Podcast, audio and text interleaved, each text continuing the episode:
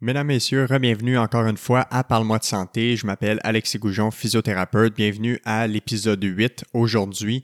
Euh, l'épisode aujourd'hui qui n'était pas l'épisode prévu au calendrier, mais des fois l'actualité fait en sorte qu'on doit un peu changer de plan de match pour essayer de coller aux sujets qui sont vraiment de l'heure. Et euh, actuellement, on est au mois d'octobre, fin octobre, et on est en pleine deuxième vague. La santé mentale est un enjeu plus que jamais euh, qui est aussi sorti dans les médias récemment. Euh, S'il y en a qui ont écouté Tout le monde en parle dans les dernières semaines, il y a la docteure euh, Mélissa Généreux qui a parlé d'une étude qui est sortie euh, au Québec récemment par son équipe de recherche et qui a démontré qu'un Québécois sur cinq avait, un Québécois adulte sur cinq avait des euh, signes et symptômes qui s'apparentaient à un trouble d'anxiété généralisé ou à la dépression majeure. Encore plus récemment, il y a une étude qui est sortie disant que 46% des jeunes de 18 à 24 ans euh, de Montréal souffraient des mêmes symptômes de troubles d'anxiété généralisé ou de dépression majeure. Euh, et quand c'était appliqué à l'ensemble du Québec, on parlait de un tiers, donc 31 donc presque presque un tiers. Hier, euh, là je dis hier, aujourd'hui on est le 29 octobre, donc euh, hier le gouvernement a annoncé une aide financière ou en fait a, débloqué des, des euh, moyens financiers pour embaucher 250 nouvelles personnes dans le réseau public, des, des, professionnels en psychologie pour venir en aide surtout aux jeunes et leurs familles. Donc c'est un bon premier pas dans la bonne direction assurément. et donc pour coller au sujet de l'actualité, j'ai décidé de faire un épisode sur la santé mentale j'ai reçu euh, une personne de mon entourage, en fait une proche euh, amie à moi, euh, Marly Pinto da Silva, qui est ergothérapeute, qui travaille en santé mentale et euh, qui est vraiment, en fait, c'est vraiment un, coup de cœur professionnel, cette personne que j'ai appris à découvrir encore plus autour de cette conversation-là. Elle est ergothérapeute en santé mentale, donc elle, travaille dans la réinsertion par rapport au travail, les, personnes qui sont en arrêt de travail à cause d'un problème de santé mentale. donc, on a abordé aujourd'hui différents troubles de santé mentale. On a parlé de dépression, de troubles d'anxiété, on a parlé de troubles panique, d'attaques de panique, de troubles d'adaptation. Donc, vraiment un épisode qui est plus que jamais d'actualité. Je pense que plusieurs vont en apprendre beaucoup. On a beaucoup parlé aussi de son métier, exactement comment elle, comment elle aide ces gens-là en tant qu'ergothérapeute. Et bien sûr, on a défini sa profession puisque plusieurs personnes ne sont pas au courant ce que peut faire un ergothérapeute euh, dans le milieu de la santé, mais plus spécifiquement, encore une fois, en santé mentale. Donc, sans plus attendre, je vous laisse tout de suite apprécier l'épisode numéro 8 que j'ai enregistré avec Marley Pinto da Silva.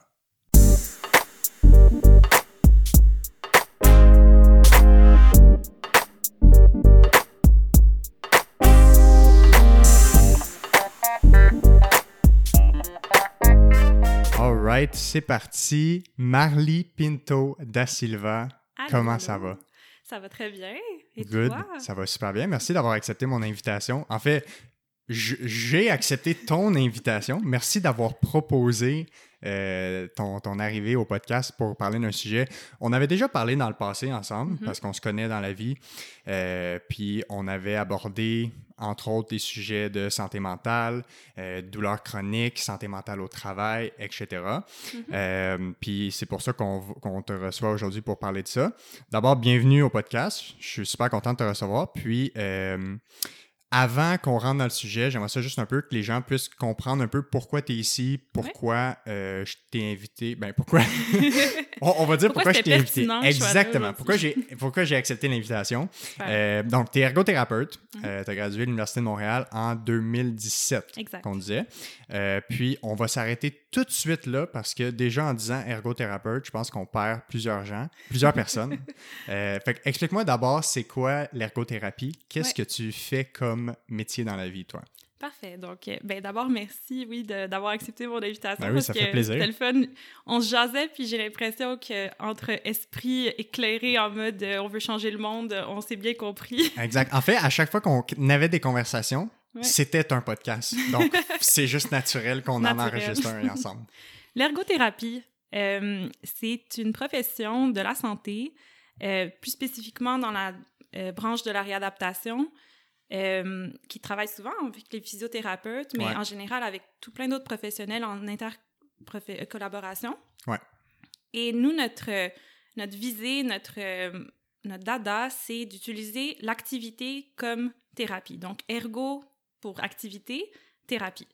Donc, nous, on a notre focus sur les activités du quotidien, sur euh, les loisirs, sur les tâches à la maison, sur le travail, sur... Euh, bref, tout ce qui, est, euh, ce qui fait de la vie le fun et agréable, mais aussi pleine de sens. Donc, nous, on a, ce focus, on a le focus là-dessus quand on parle avec des gens qui présentent des diagnostics ou des symptômes qui viennent limiter leur capacité à réaliser ces activités-là aussi le, de manière aussi satisfaisante qu'ils aimeraient le faire.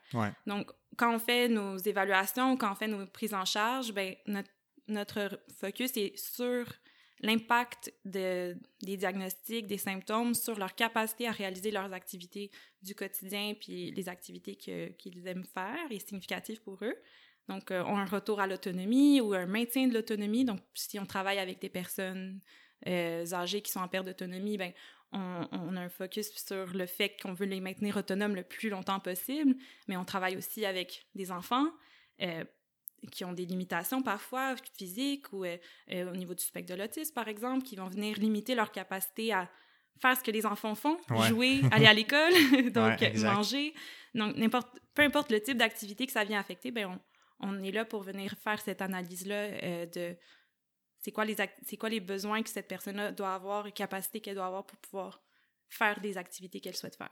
Fait que, tu sais, puis un peu comme, euh, dans le fond, j'ai l'impression que les physiothérapeutes puis les ergothérapeutes, c'est comme des, comme des cousins, là, ils se connaissent mm-hmm. très bien parce que, ben, entre autres, à l'Université de Montréal, on est au même pavillon. Fait qu'on étudie pas mal dans la même bâtisse, au même endroit. Fait que tout le monde se connaît.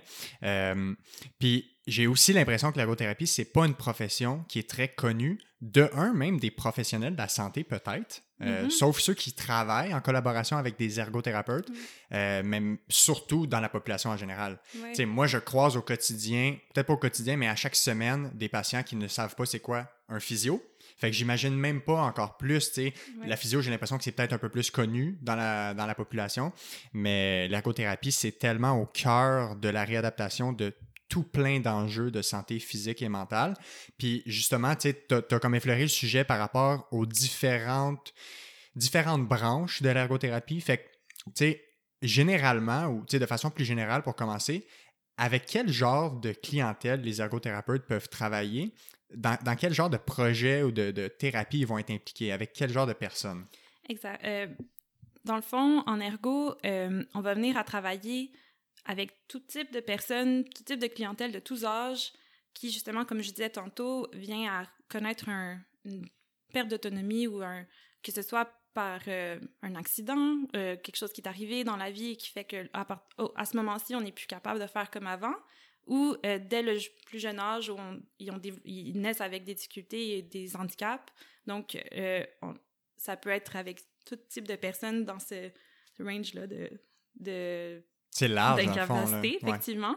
Et moi, ce que je dis souvent aux gens, je suis que, bon, c'est normal que vous connaissez pas c'est quoi l'ergothérapie. Tu sais, on n'est pas encore beaucoup, c'est une jeune profession, ben jeune. Euh, après la Deuxième Guerre mondiale, donc quand les euh, gens sont revenus de, euh, de la guerre avec des membres en moins amputés, ils sont arrivés puis ils voulaient continuer à avoir des vies productives, ben il y a des infirmières qui se sont spécialisées dans dans une branche qui était d'utiliser l'activité comme thérapie. Ah ouais. C'est comme ça que c'est commencé. Donc, je trouve ça fascinant. Je savais, savais même pas si ça venait d'où. Donc, ça a commencé donc avec les gens qui sont revenus de la guerre euh, avec des amputations, des, des fois des traumatismes crâniens, peu importe, des choses comme ça qui venaient limiter leur capacité. Puis c'est des infirmières qui se sont spécialisées euh, dans cette voie, dans cette approche-là. Donc, c'est tout jeune. Et ce que je dis souvent aux gens, c'est c'est normal que vous connaissez pas l'ergothérapie. Puis tant mieux. Ouais. tant mieux parce qu'en fait, dans le contexte actuel du système de santé, on se retrouve souvent euh, plus impliqué dans des dossiers de personnes ou dans, des, dans les cas où les gens ont vraiment des grosses pertes d'autonomie et, et qu'ils sont euh, plutôt euh, dans des situations d'handicap plus, plus, plus importantes. Ouais. Et c'est souvent les gens qui vont connaître l'ergothérapie, c'est s'ils ont un, petit frère avec un diagnostic de trisomie 21. bon, mais ils vont connaître ils vont, ils vont connaître, c'est sûr, c'est quoi l'ergothérapie ou une personne euh, âgée qui, qui, euh, qui est à domicile et qui a eu besoin d'un ergothérapeute pour venir faire l'adaptation du domicile. Euh, donc, c'est vraiment quand on vient en avoir besoin, souvent qu'on va savoir c'est quoi. je dis souvent, tant mieux.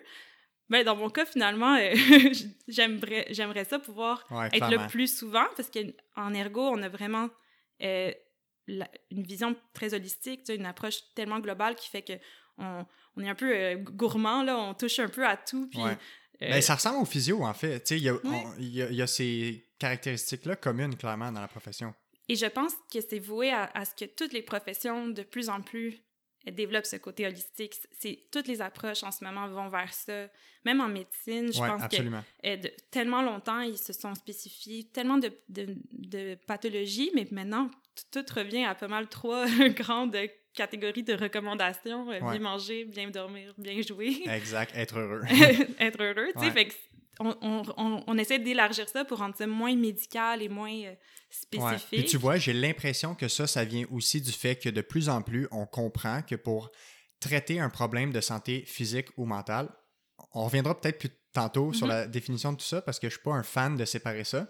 Mais quand on parle de problèmes de santé en général, on reconnaît plus que jamais qu'il faut traiter un être humain dans sa globalité, dans son entièreté, et non pas simplement dans son bobo au genou, dans son euh, trouble d'anxiété ou peu importe. Exactement. Et euh, juste pour terminer aussi, une approche que j'aimerais donc que l'ergothérapie se développe plus dans cette avenue-là, mais bon, c'est dur de faire changer un système.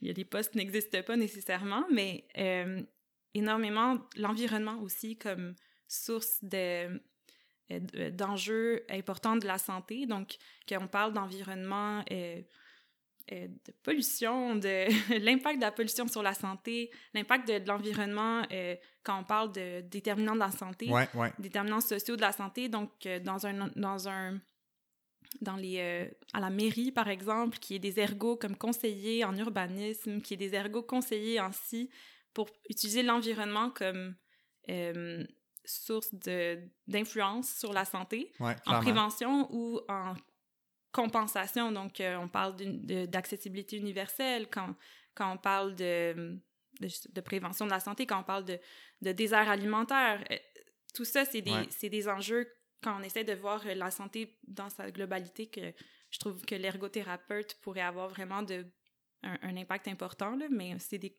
c'est encore très peu connu. Clairement. On a encore bien des.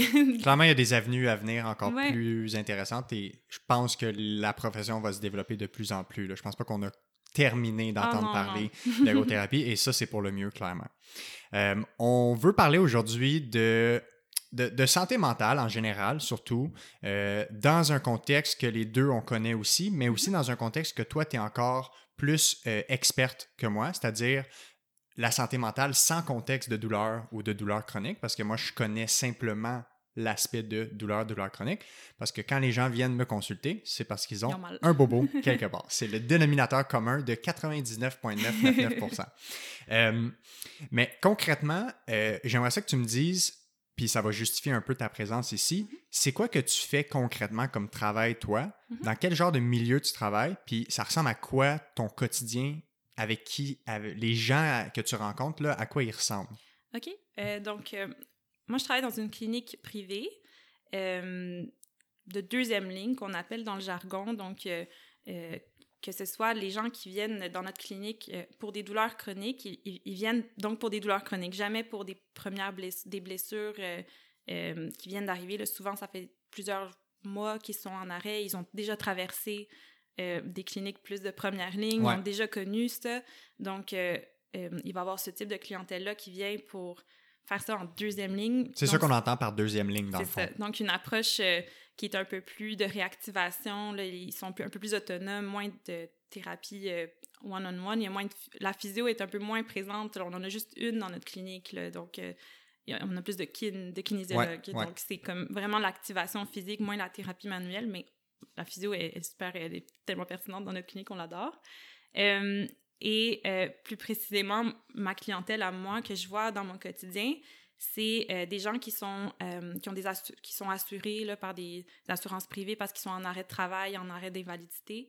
Donc, ils ont des assurances qui leur payent un programme de réadaptation pour faciliter leur retour au travail. Donc, il y a toujours un mandat de, de, de soutien au retour au travail qui est, qui est euh, par défaut donné. Souvent, les, les, gens qui, qui, nous viennent ont aussi ce, cet objectif-là et ce besoin-là. Je pense que le monde qui sont en arrêt veulent retourner au travail, peut-être pas au travail qu'ils avaient avant, mais au travail en général. Donc, moi, c'est vraiment ça que j'aime faire avec eux, c'est de regarder qu'est-ce qu'on peut faire en ce moment pour retourner au travail. Donc, plus spécifiquement, effectivement, moi, je fais plus en santé mentale. Moi non plus, j'aime pas séparer en deux comme ça, santé physique, santé mentale, mais généralement, les gens qui viennent, qui, me voient, ont comme premier diagnostic euh, d'arrêt de travail qui, ben, qui, euh, qui est la cause, dans le fond. Qui est la cause de l'arrêt de travail. Ça va être des troubles euh, de santé mentale communs qu'on appelle donc tout ce qui est troubles dépressifs, troubles de l'humeur, troubles anxieux, épuisement professionnel, euh, troubles d'adaptation. C'est souvent les diagnostics principaux de ces gens, des gens qui vont venir nous voir. Et ben, qui sont assurés. Juste, ouais. puis je suis juste curieux.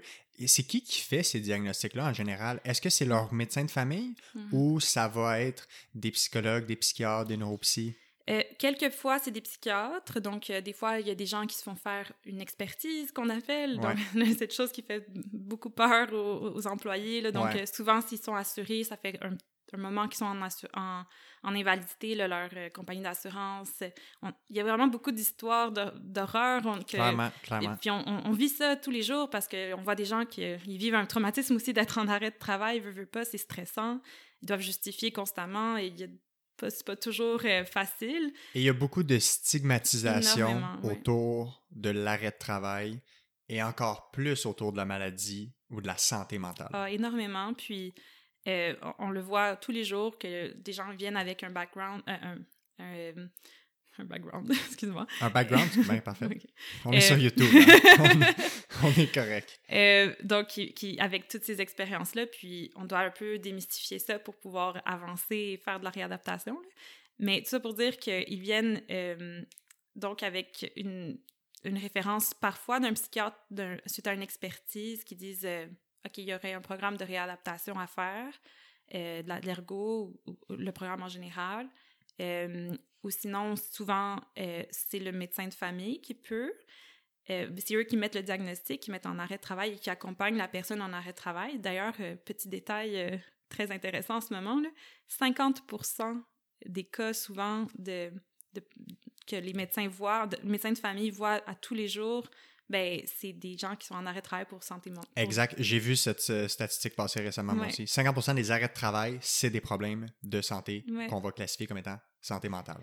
Puis, donc, tout le, eux, ils sont vus au, mois ou aux deux semaines souvent. Donc, les médecins de famille qui, qui, euh, qui ne peuvent pas voir toute leur caseload de, de, de personnes qui, qui, auraient besoin d'un suivi en, comme avec un médecin de famille, ben souvent, ils sont dans une journée, ils peuvent voir la moitié du temps euh, des gens qui viennent pour euh, des troubles de santé mentale et qui souvent ne sont pas suivis, fait qu'ils sont ils ont 30 minutes pour faire de la santé, de la prévention, de la psychothérapie, ils essayent de tout faire. puis souvent, les gens n'ont pas d'autres suivis, ils n'ont pas, pas le droit à d'autres euh, types de traitements, à part le traitement médicamental.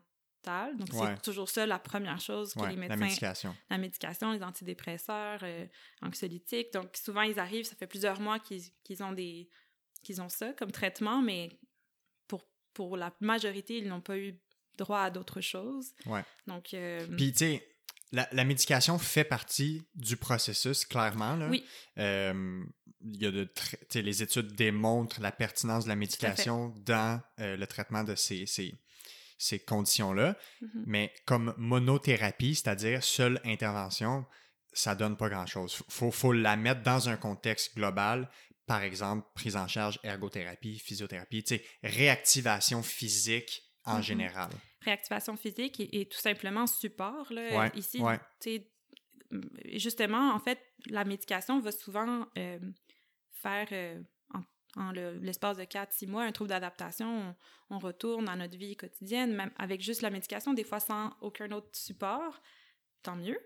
Mais les risques de rechute sont absurdes. C'est 80 dans l'année qui va suivre, un premier arrêt de travail, si on n'a pas eu de support. Ah ouais, hein? Ouais si on n'a pas eu de, de support, d'aide de réadaptation psychologique ou ergo ou autre. Probablement, puis moi je vais faire un parallèle avec la physio, les gens qui rechutent en blessure qu'on va appeler musculo-squelettique, mm-hmm. fait que une tendinette, une entorse, peu importe, ou une blessure au dos, tu sais, qu'on connaît beaucoup. Euh, souvent, c'est que ça va avoir été traité en surface, donc on va avoir traité les symptômes et non la cause. On va juste essayer de traiter la douleur au lieu d'essayer d'identifier c'est quoi les éléments dans tout l'environnement de cette personne-là, dans sa vie, dans son travail, ses loisirs, ses mouvements, qui font en sorte qu'elle pourrait être à risque de continuer à se blesser. Tout à fait. ouais. Donc, on n'élimine pas la cause. Donc, ça doit être exactement la même chose. Moi, j'utilise tout le temps cette analogie-là pour dire là, on prend de la médication, OK, pour les symptômes anxio-dépressifs que la personne présente, qui sont extrêmement débilitants. Là, on parle de, de baisse d'énergie, de, de, de panique, de, de, de symptômes physiologiques vraiment qui Ouais. viennent beaucoup affecter le fonctionnement. Là, la médication, parfois, aide à calmer le tout, mais la personne retourne dans le même fonctionnement souvent qui, qui l'a mené à s'épuiser ou à être anxieuse ou à... C'est sûr que quand on parle d'une d'une dépression, d'un trouble dépressif qui vient, qui a une cause particulière, par exemple un deuil, euh, un, un événement spécifique, situationnel, bon, on peut s'imaginer que la personne peut avoir des bons mécanismes de défense et revenir ouais, ça à- peut être transitoire. très, ça peut être Ouais. transitoire, puis souvent, tant mieux si ça l'est.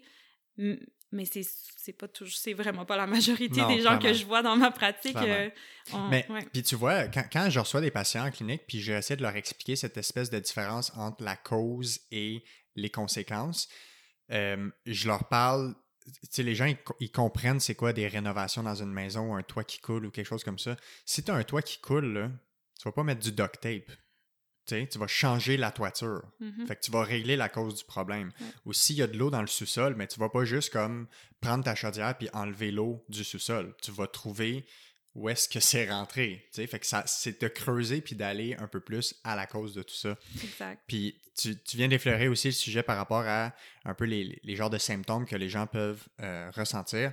Si on rentre concrètement dans euh, les différents, peut-être on- peut-être tu verras qu'est-ce qui est pertinent d'a- d'amener, mais de rester dans les principaux troubles de santé mentale que toi tu as euh, comme ben, que les que qu'on te donne comme diagnostic Mhm. avec lesquels toi tu dois travailler ça va ressembler à quoi? Puis c'est quoi un peu le pattern typique de chacun de ces troubles là pour qu'on puisse comprendre un peu plus c'est quoi les différents enjeux de santé mentale puis dans un contexte souvent d'arrêt de travail dans ton cas que, que Ouais. toi tu vois?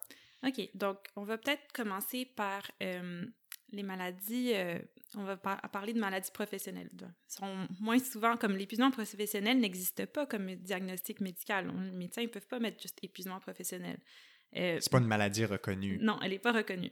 Euh, mais ce qui va rentrer euh, peut-être dans ce pattern-là, le, le côté que ça a été vraiment au milieu, dans le milieu de travail et l'expérience de travail qui, pas à elle seule, mais en majorité, en grande partie, a été la cause ou le déclencheur euh, de stress peut-être chronique, d'un niveau, d'un état de stress chronique, que ce soit lié à la- une surcharge au travail, de, un changement dans, euh, dans l'environnement, euh, des changements organisationnels, euh, la, les changements dans l'équipe, un roulement de, prof- de un De roulement personnel. beaucoup. euh, tu perds- on perd euh, notre meilleur, euh, notre collègue avec qui on travaille depuis longtemps, ça peut créer un choc, un changement dans nos habitudes.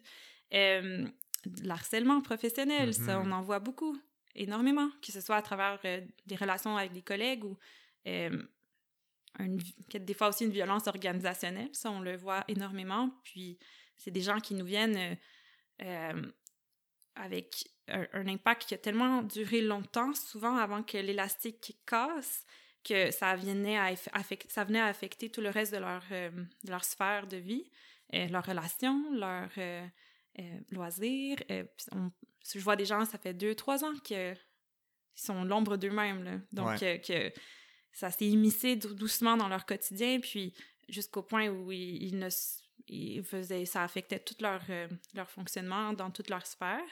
Et ils, ils arrivent après un arrêt de travail, souvent, ben, il y a comme l'arrêt de cette chose stressante. Ça- donc ça, ce type de personne, quand elle est en arrêt de travail, euh, bon, il y a une première période de, d'aca- de on dort. ouais C'est des gens qui vont comme être épuisés, mais physiquement, mentalement, émotionnellement, la totale, ils vont dormir euh, ou avoir de la misère à dormir, dans- peu importe. ouais Euh, donc ça, ça va être un- une bonne partie du début de l'arrêt de travail. Et des gens qui vont finalement, souvent quand nous, on va les voir, euh, la, la médication est ajustée, l'énergie est un peu plus stable, l'humeur est un peu plus stable, mais c'est des gens qui, parce que ça fait déjà si longtemps qu'ils avaient un mode de vie euh, complètement débalancé, déséquilibré, savent même plus c'est quoi qu'ils aiment, c'est quoi... C'est quoi C'est complètement fou, hein? c'est c'est quoi qui, qui les représente, qu'est-ce qu'ils font de leur temps. Ils ont travaillé, travaillé, travaillé. C'était ça qui prenait toute la place. Souvent, j'ai beaucoup de parents de jeunes familles, donc euh, euh, ben, c'est les enfants qui prennent toute la place, c'est Ouais. le ménage. Ils, ils en remplacent un par un autre, c'est- ça reste très déséquilibré. Donc, on vient à beaucoup travailler seul. L'équilibre de, l'équilibre de vie, euh, comment prendre soin de soi, comment prendre soin de son corps, se reposer, gérer l'énergie, mettre ses limites Ouais. s'affirmer dans chez, chez les proches parce que si on a eu de la misère à mettre ses limites au travail, encore là, c'est pas toujours juste ça qui va faire euh, la- qui va changer la donne. Des fois, on peut Ouais. s'affirmer, mais vivre de l'harcèlement au travail, puis- en tout cas. Mais des fois, ça va venir affecter notre façon de s'affirmer. On va devenir euh, plus passif, on, on va s'isoler, on va penser qu'il n'y a rien qu'on peut faire, on va devenir très passif dans notre propre vie. Donc, reprendre un peu notre pouvoir d'action, notre pouvoir d'agir, puis c'est un peu ça le processus. Ces gens-là, par contre, énormément de stress face au retour au travail. Ouais. Donc, souvent, je les vois aussi dans ce contexte-là de OK, ça va mieux, euh, mais ça va mieux, ça veut dire qu'on peut retourner à une vie productive, mais c'est le monstre du travail qui, qui les attend. là. C'est c'est beaucoup de crainte de revenir, de, de rechuter, de, euh, de se retrouver dans la gueule du loup, ben, tout simplement. Donc, euh, des- explorer les stresseurs au travail, euh, qu'est-ce qu'on à qui on peut s'affirmer, quel changement on souhaite voir. euh, un peu tout C'est ce- vraiment gros. Ben, En fait, c'est une perte totale des repères. Oui, Fait que toi, t'as sûrement. En fait, t'as- t'es obligé de travailler le. le... Faut retrouver ces repères-là, finalement. des nouveaux repères, des repères plus anciens. Souvent, c'est justement ça aussi. le- L'épuisement va faire en sorte que ça prend du temps retrouver nos capacités, notre tolérance à l'effort. L'élastique a cassé. Ouais. C'est physique aussi. C'est mental, c'est physique. C'est les santé, gens- ce n'est qu'un. C'est c'est la santé. Et ça, les gens, ont- souvent de le dire, ça les soulage, mais pas possible. Ça, ça fait des mois qu'ils se tapent sa tête en pensant qu'ils sont devenus paresseux, qu'ils sont devenus ci ou qu'ils sont devenus ça. Quand on leur dit, non, non, physiquement, là, ça a pété. Là. Ouais. Ça, t'es- il y a des neurotransmetteurs, ça, c'est au niveau chimique dans le cerveau, c'est à ça que c'est sur ça que vient agir la médication, mais c'est c'est atteint. Là. Absolument. Donc, ça, juste comprendre ça, c'est beaucoup pour ces gens-là qui, euh, qui ne l'ont pas vu venir. L'impact du stress chronique sur les systèmes cardiovasculaires, gastriques, euh, euh, musculaires. sur- Absolument. Fait que l'impact du stress chronique, euh, comprendre ça. Puis, Ouais. en fait, c'est que le. Puis ça, c'est très bien connu maintenant. Là. Mhm. Euh, puis, tu sais, d'ailleurs, l'experte en stress, Sonia Lupien, Oui, qui publie énormément. J'essaye de l'avoir ici au Ah, podcast. ce serait le fun. Fait que euh, si ça se rend à elle de cette façon-là, peut-être qu'elle va venir euh, pour parler de stress, justement, mais ça a des réactions là, sur tous les systèmes du Mhm. corps, vraiment toutes. Puis j'aimerais ça faire une parenthèse parce que tu, tu- vraiment, tu viens d'ouvrir la porte à quelque chose qu'on a dit qu'on veut aborder. La notion de santé physique et de santé mentale. Mhm. C'est quoi le problème que toi tu vois, puis je te donnerai mon opinion après, c'est quoi le problème que toi tu vois dans la différenciation de ces deux termes-là, de catégoriser ça en santé physique puis santé mentale? Euh, le problème. Hmm, C'est une très bonne Veux-tu que je réponde en premier? Oui, vas-y donc, parce qu'il faut que je formule mon idée. Ben, en fait, mo- moi, le problème que je vois, c'est que euh, c'est interchangeable. En fait, c'est- commun. OK? C'est un. euh, c'est- C'est-tu un diagramme de veine, là? Les deux euh, Ouais. cercles qui se rejoignent dans le milieu? Bon, exact. Ça Fait ça. que c'est la santé mentale et la santé physique, c'est la santé, point. OK? Puis je, je vais faire un parallèle physio que les gens vont pouvoir comprendre, puis après ça, toi, tu feras le parallèle ergo. Euh, 100% des douleurs qu'on va appeler physiques ou des problèmes de santé physique ont une composante de santé mentale. Puis que j'en vois même pas un seul me dire le contraire. Même la personne qui va dire Ah oui, tu penses que ma petite entorse de cheville a une composante de santé mentale ben, La réponse c'est oui.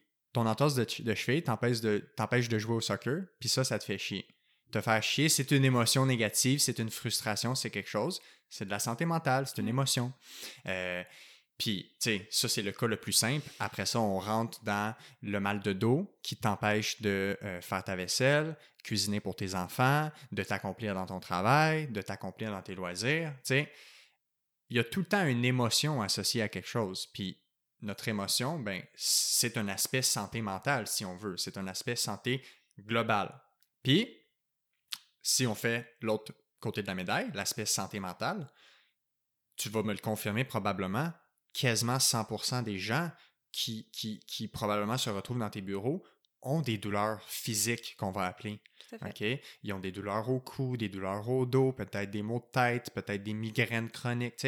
Mhm. Fait que le, le lien, il est là pour moi. Puis moi, j'aime pas ça quand on sépare ça parce que on, on catégorise les gens et on leur dit Ah, mais toi, t'es dans quelle catégorie? T'es dans quelle boîte? Ah, ouais, ouais. Non, non, tu peux pas être dans les deux, là. Tu sais, t'es dans laquelle? Faut que tu choisisses un peu.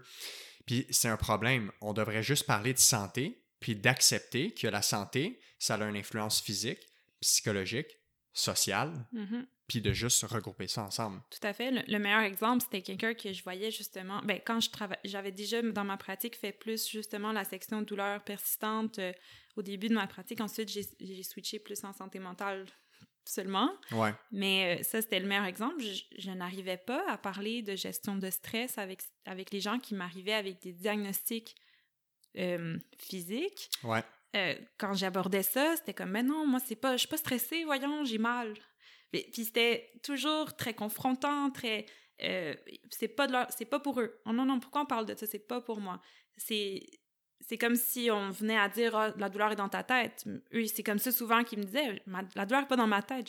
C'est pas ça que je dis, mais donc il y avait tout le temps un peu cette confrontation là. Puis euh, ce qui était tellement moins le cas justement quand les gens la période d'acceptation autour d'un problème ouais, de ouais. santé mentale est, est, est importante aussi en thérapie. On- les gens nous viennent, il faut qu'ils aient une partie d'acceptation déjà de fait pour embarquer dans un processus thérapeutique où euh, ils en parlent, où euh, ils sont actifs dans la thérapie, dans la réadaptation.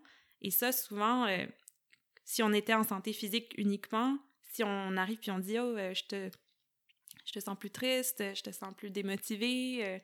ça, il y a un peu, on pourrait peut-être investiguer ci, c'est ça. Ah non, non, non, ça n'a pas rapport, je, je sais pas ça, je suis pas comme ça, c'est, la douleur, c'est la fatigue. Fait que là, il y avait comme une barrière qui se créait, puis en quand je suis en santé mentale, les gens m'arrivent déjà avec un diagnostic, ils ont déjà eu ce processus mental de se dire, ouf, ok, j'ai peut-être quelque chose au niveau de ma santé mentale, puis traverser tout le le tabou que ça veut dire pour eux personnellement. D'autres non, d'autres ils n'ont aucun problème avec ça, mais euh, Des grands tabous. oui, des énormes tabous. Donc, les, les gens ont aucun problème à dire qu'ils ont eu trois quatre hernies discales, des entorses de cheville, une opération au genou, Ouais. mais il faut pas qu'ils parlent de leur burn-out. Faut pas qu'ils parlent de dépression puis de troubles anxieux. je pense que de plus en plus, ça s'en vient, là. Comme Ouais. les gens en parlent. On dirait aussi les jeunes. v- on- Tu sais, il y a- il y a- les jeunes sont de plus en plus anxieux, là, très clairement. Puis le, le contexte actuel, on va en parler aussi, Ouais. fait en sorte, pour mettre les gens en contexte, on est en octobre, là. Fait qu'octobre 2020, on est en, en, en Deuxième plein- en vague. pleine pandémie. Euh, fait que clairement, c'est un enjeu. Puis euh, je pense que c'était la semaine passée, début octobre, à tout le monde en parle. Il y avait une médecin euh, qui est venue parler.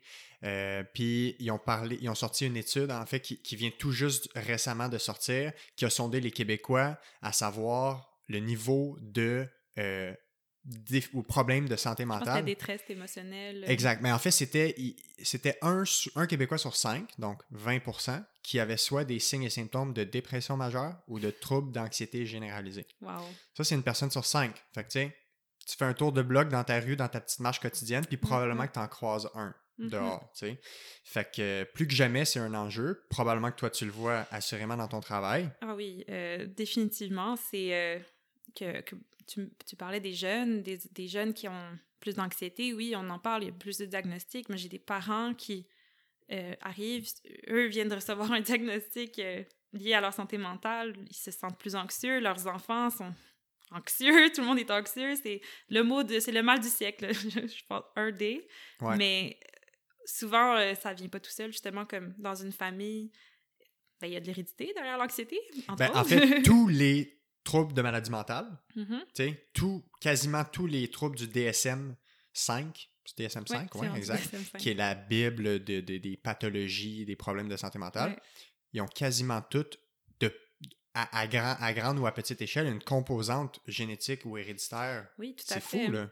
Puis, une, par, par exemple, quand on parle d'anxiété, c'est sûr qu'il y a une composante, comme tantôt on a dit, il faut arrêter de penser que c'est séparé, la ph- physique et mentale. Il y a, il y a de, quelque chose de physiologique, des, une chimie du cerveau parfois qui fait qu'une personne a une propension plus élevée à, à, être de nature anxieuse, mais ensuite vient euh, son, son, son, son euh, comment elle s'est fait élever à la maison, son bagage. son bagage culturel, son, bagage, son bagage familial, euh, la façon de gérer les problèmes, la pression de performance. Ensuite rentre la société qui est aussi dépendamment, c'est sûr que je ne sais pas comment me prononcer. Il y a des pays qui ont, qui ont, plus de diagnostics de personnes avec des troubles de l'humeur, mais en même temps, c'est peut-être plus diagnostiqué, point. Donc ça, je suis moins d'accord avec la comparaison entre pays, mais définitivement, peut-être certaines cultures qui, euh, qui sont plus anxieuses, en lien peut-être avec la performance, le, non-stop, ça roule, ça roule. Ben, probablement le style de vie nord-américain. Le style de vie euh, est très, très, très souvent... Euh, mise à l'épreuve ici. Ben, ben, on est très axé sur la performance, le travail, le résultat, le nombre d'heures travaillées. C'est très valorisé, quelqu'un qui fait 70 heures par semaine, très investi dans son travail. Tu sais. Ben oui. Et, et, même en ce moment, là, on a beau parler aussi d'habitudes de, de, vie euh, plus zen. Euh, c'est une grande mode aussi en ce moment, là, la, well-being, euh, la mode du bien-être. Comme mais ça devient quasiment en ce moment moi je vois beaucoup ça une performance du bien-être donc euh, ah ouais hein? ah oui ça je le vois vraiment beaucoup euh, surtout chez, chez les jeunes euh, justement une espèce d'obsession d'atteindre ce, mode de vie là ah moi je fais du yoga je fais de la méditation je travaille j'ai mes enfants je fais ça OK, mais... Ben, tant mieux si c'est bien équilibré. Mais souvent, ça... C'est ça, C'est pas toujours super équilibré, puis... Mais l'intention, elle est bonne, l'intention, elle est là, mais on, voit que c'est souvent, tu sais, ça prend, c'est une, une, une, culture aussi autour, c'est des, euh, des expériences, c'est les gens autour de soi, c'est euh, qui vient influencer nos habitudes de vie, notre style de vie, puis comment même on voit la maladie mentale ou comment qu'on voit euh, ben, une fragilité, qu'est-ce qu'on fait dans nos habitudes de vie qui renforce notre résilience, qui qui nous font de nous quelqu'un de plus ou moins résilient face aux adversités. Ouais. Euh, donc, il y a, Bon, je, pense que je me perds un peu. non, non, non, mais tu sais, c'est correct. Puis on a divagué un peu, on a ouvert des parenthèses dans les parenthèses. mais si, si, on revient à. Tu as parlé au début, tu disais que c'était important de parler des maladies professionnelles. Ah oui, c'est vrai, tu m'avais demandé de, de, spécifier comme un peu l'approche de chaque. Euh, ouais, c'est ça, un peu, tu sais, les, les différents types de pathologies que toi on dit pathologie, je sais pas si c'est un meilleur terme, là. On, peut, on peut dire trouble de santé mentale en ah général. Puis on va continuer à utiliser le terme santé mentale parce que c'est comme ça que c'est défini. Mm-hmm. C'est correct qu'il y ait une certaine. Euh, pour, pour, les diagnostics puis pour la compréhension entre les professionnels, c'est important qu'on se comprenne. Fait Tout à fait. Juste, c'était bien de parler quand même de la relation entre les deux.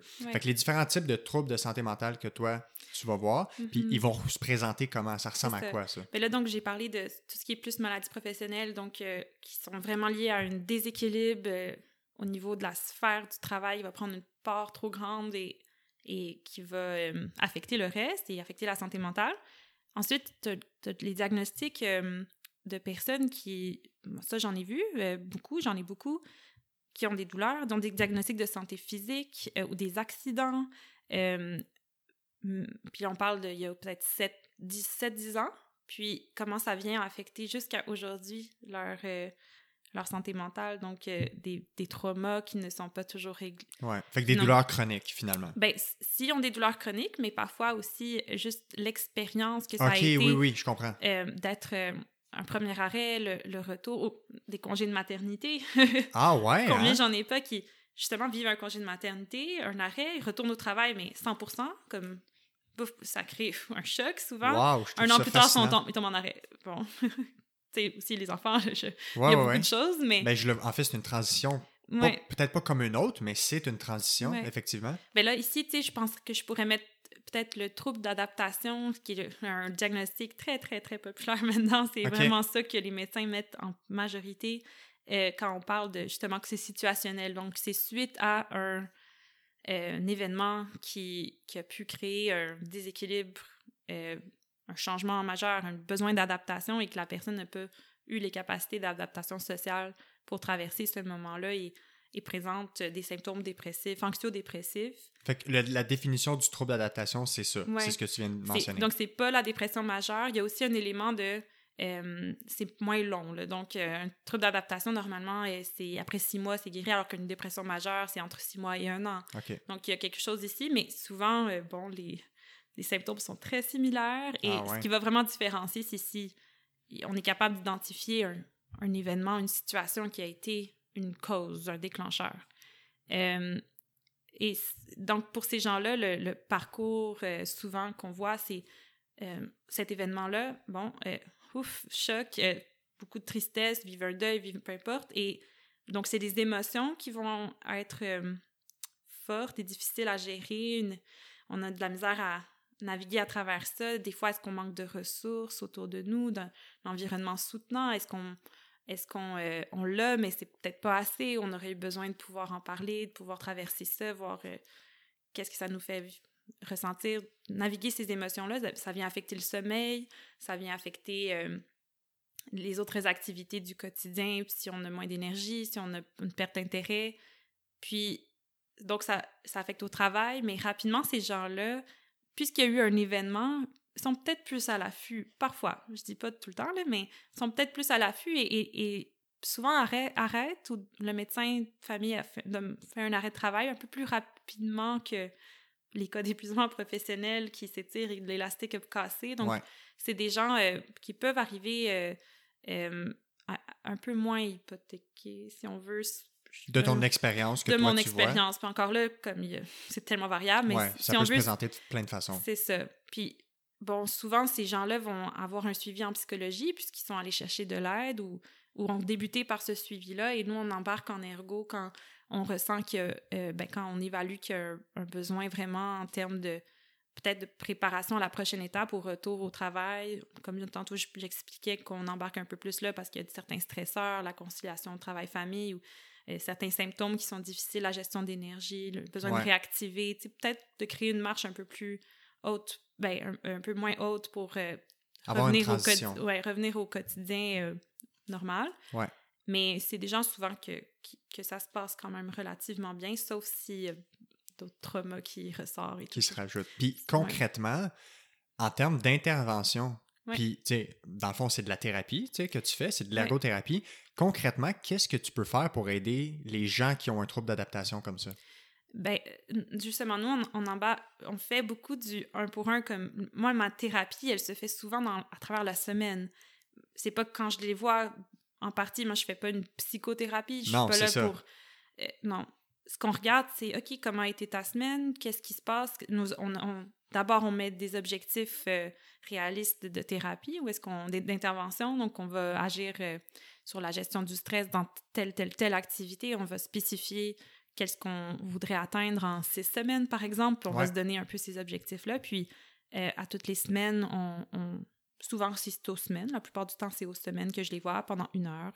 Et on, on, prépare cette semaine-ci, puis on travaille certaines stratégies à mettre en place pour euh, reprendre euh, de l'énergie, mieux conserver son énergie, mieux la gérer dans le quotidien, euh, mieux trouver quelque chose de plus équilibré dans l'horaire, agir, agir, sur l'hygiène de sommeil.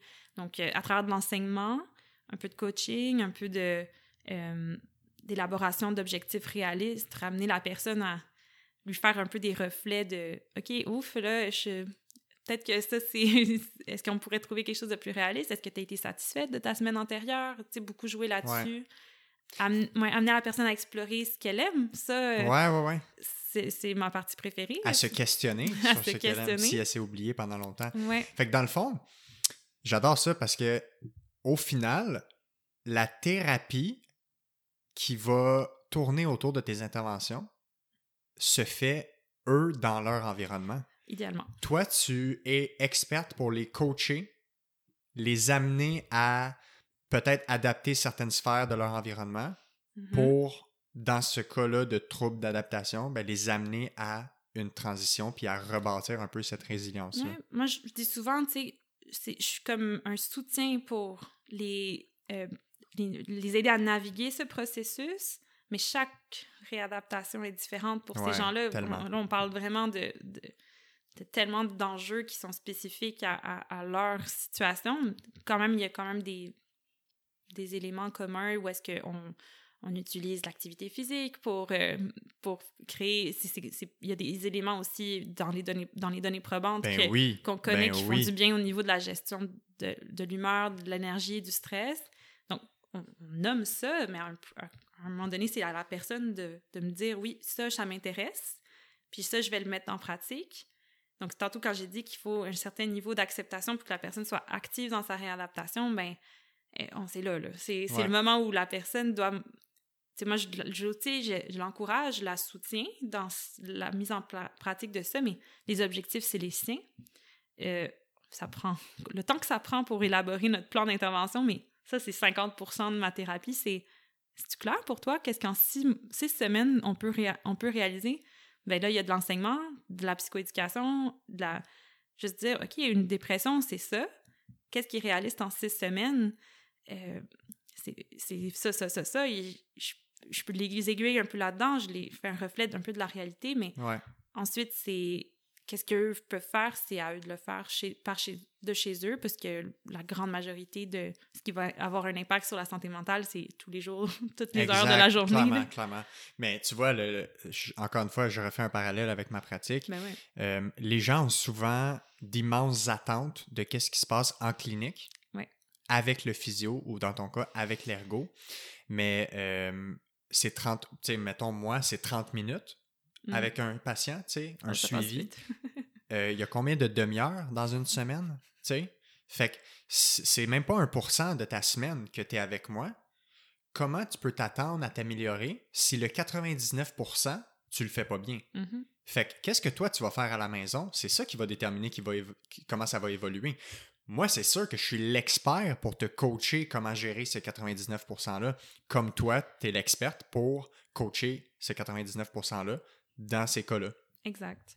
Puis, euh, c'est parfaitement dit, là, justement, comme de ramener ça régulièrement parce que, justement, euh, le rentre le, la peur, les craintes, euh, l'estime de soi, la confiance, le, le, la perte de repères dont on a parlé tantôt, c'est c'est, ça fait peur avoir une problématique de santé mentale. On n'est même pas rentré dans les, dans les gens qui vont présenter des symptômes dépressifs si sévères, qui vont avoir des idées suicidaires, des idées noires. Et ça fait vraiment peur pour ces gens-là de se retrouver là. On, on euh, puis de comprendre ça, d'avoir un soutien. Puis euh, je suis pas le seul soutien quand on arrive là, j'espère. ben, en fait, si c'est le cas, une chance que tu n'es pas la seule puis qu'il y a une équipe, tu sais. Ouais, mais c'est ça qui, parfois aussi, euh, tu sais, veux, veux pas, on connaît souvent euh, ah, l'urgence en psychiatrie, euh, ah, aller à l'hôpital si vous sentez ça, mais c'est c'est un domaine, ben, il faut, là, comme il faut appeler de, l'aide immédiate si on se sent dans. Si on a vraiment des idées, ben, si on a des idées des idées noires, il faut aller chercher de l'aide. Il y en a tout plein des services. Ben, D'ailleurs, Info Santé, les gens ne le savent pas, mais tu peux parler à des travailleurs sociaux. Je ne sais pas s'il y a des, des travailleurs sociaux. Je pense que c'est des travailleurs sociaux. Je ne sais pas s'il y a aussi des ergothérapeutes, hmm. mais... Non, je penserais pas. En tout cas, à Info Santé, c'est pas juste pour appeler, savoir qu'est-ce que tu fais si tu as de la fièvre puis tu tousses. Non, mais moment... ça s'appelle Info Social, je pense aussi. Comme... Ben, je pense que c'est le même numéro. C'est le même numéro? Exact. Ah, puis après, tu... C'est ça. Fait qu'au 811, je me trompe pas, j'espère que je dis pas des niaiseries. Non, non, je l'ai entendu. Ouais, au 811, tu peux appeler puis dire ça va pas bien, pas juste au niveau physique, au niveau social. Aidez-moi, qu'est-ce que je peux faire? Exact. Puis, tu sais, c'est vraiment pas la majeure. Je pense que, justement, comme il y a un soutien la plupart du temps si on se rend là, mais moi, j'ai beaucoup vu des cracks du système, des gens qui, ne, qui tombent dans une craque, c'est leur première fois qu'ils ont des, des, des, diagnostics de ce genre-là. C'est pas des gens connus, euh, ils n'ont pas un dossier médical, on parle pas de personnes avec des troubles mentaux euh, plus sévères comme la bipolarité, la schizophrénie. On parle de monsieur, madame, tout le monde qui vit un épisode dépressif. Là. Mm. Donc, c'est, on n'est pas protégé de ça. Il faut faire attention. Il faut faire attention à nos proches. Puis, c'est sournois. Ça vient, ça peut venir comme ça. Rapidement, ouais. Et, ben, il y a quand même des causes, là, mais il y a, Je, je, je l'ai vu régulièrement. Ça, comme thérapeute, ça ça peut faire, surtout parce qu'on n'est pas dans un contexte de 24 heures sur 24, 7 jours sur 7. Moi, je peux pas dire, oh, appelle ma, ma collègue, là. Il y a personne à 4 heures, là, c'est fermé. Donc, ça, ça peut faire un peu peur aussi. Euh, dans le contexte où, comme clinique privée, on peut se sentir un peu euh, seul, puisque Ouais, on n'est pas, on n'est pas avec les médecins. S'il y a quelque chose, ben, il faut que j'appelle le médecin, j'arrive jamais à le rejoindre. Ça, c'est pas toujours évident, là. C'est le système dans lequel on est. Clairement. Puis, tu sais, par rapport aux troubles d'adapta- d'adaptation, Ouais. euh, de ton expérience, c'est quoi les, les déterminants qui font qu'une personne s'en sort de ça? Ce qui va. euh, Ouf. Si on, si on regarde justement comme tantôt, j'ai dit, nous, notre. On regarde l'environnement. On va commencer par l'environnement. Certainement, s'il autour de la personne des, des ressources, euh, des gens proches, des, un, soutien, un soutien amical, un soutien familial, euh, définitivement. Si la personne aussi est en mesure euh, d'être en acceptation face Ouais, à ça ouais, et, ouais, et de clairement. le nommer. Souvent, euh, ça faut que ce soit le premier pas aussi de, de le nommer, puis il faut que la personne de l'autre côté soit en mesure de le recevoir. Et euh, c'est un peu ça qui va le plus aider. là. Je trouve que justement pour briser l'isolement lié à- aux symptômes dépressifs, puis les gens qui vont con- reconnaître ça, ils vont savoir. moi, je, il faut que je pas que je m'isole. C'est briser l'isolement, c'est la première étape pour se sortir un peu des épi- d'un épisode dépressif et euh, souvent, c'est c'est ça, la dépression, c'est je m'isole, j'ai envie de... Je me, je, je me cache de tout parce que je peux plus je peux souffrir et souffrir... Les relations peuvent apporter une certaine souffrance, Ouais. donc souvent, on, on s'isole, mais là, il faut ouvrir ça, puis plus on a des proches qui sont euh, à l'écoute, va- qui valident ce qu'on vit, ça, ça, ça, c'est un des grands facteurs déterminants qui va... Fait que l'environnement social, le support social, Exactement. quelqu'un qui a un bon coussin au niveau de son environnement social Oui. chez lui, fait qu'une famille, des proches, des amis à l'écoute, des gens aimants, Mhm. ces gens-là vont mieux s'en sortir. Oui. Puis tu sais quoi? C'est la même chose pour les douleurs Ben, et les blessures. C'est exactement la même chose. Tu sais, prends juste le, un exemple de quelqu'un qui a une blessure au dos, euh, puis qui est à la maison, comme je disais tantôt, puis que d'habitude, c'est cette personne-là du couple qui fait tous les repas. Ben là, qu'est-ce qui se passe? La personne, si elle est plus capable de cuisiner, ça a un impact. Ça a mhm. un impact sur le conjoint et la conjointe, ça a un impact sur les enfants. Euh, Est-ce que cette personne-là, c'est elle aussi qui fait plus les tâches ménagères? Est-ce que cette personne-là doit être plus couchée? Est-ce que, tu sais, Oui. c'est fou, là, le, le- puis, mais dans, dans la mesure où tu as un support, puis que la personne, ton, ton partenaire ou ta partenaire te dit, ben garde, tu sais, je le vois que tu as, de la difficulté en ce moment, ben je suis là pour toi, tu sais. Mhm. C'est clair, c'est clair que c'est un déterminant de bien évoluer, puis moi, je te garantis que je le vois dans, Ah mes, oui, dans mes cas.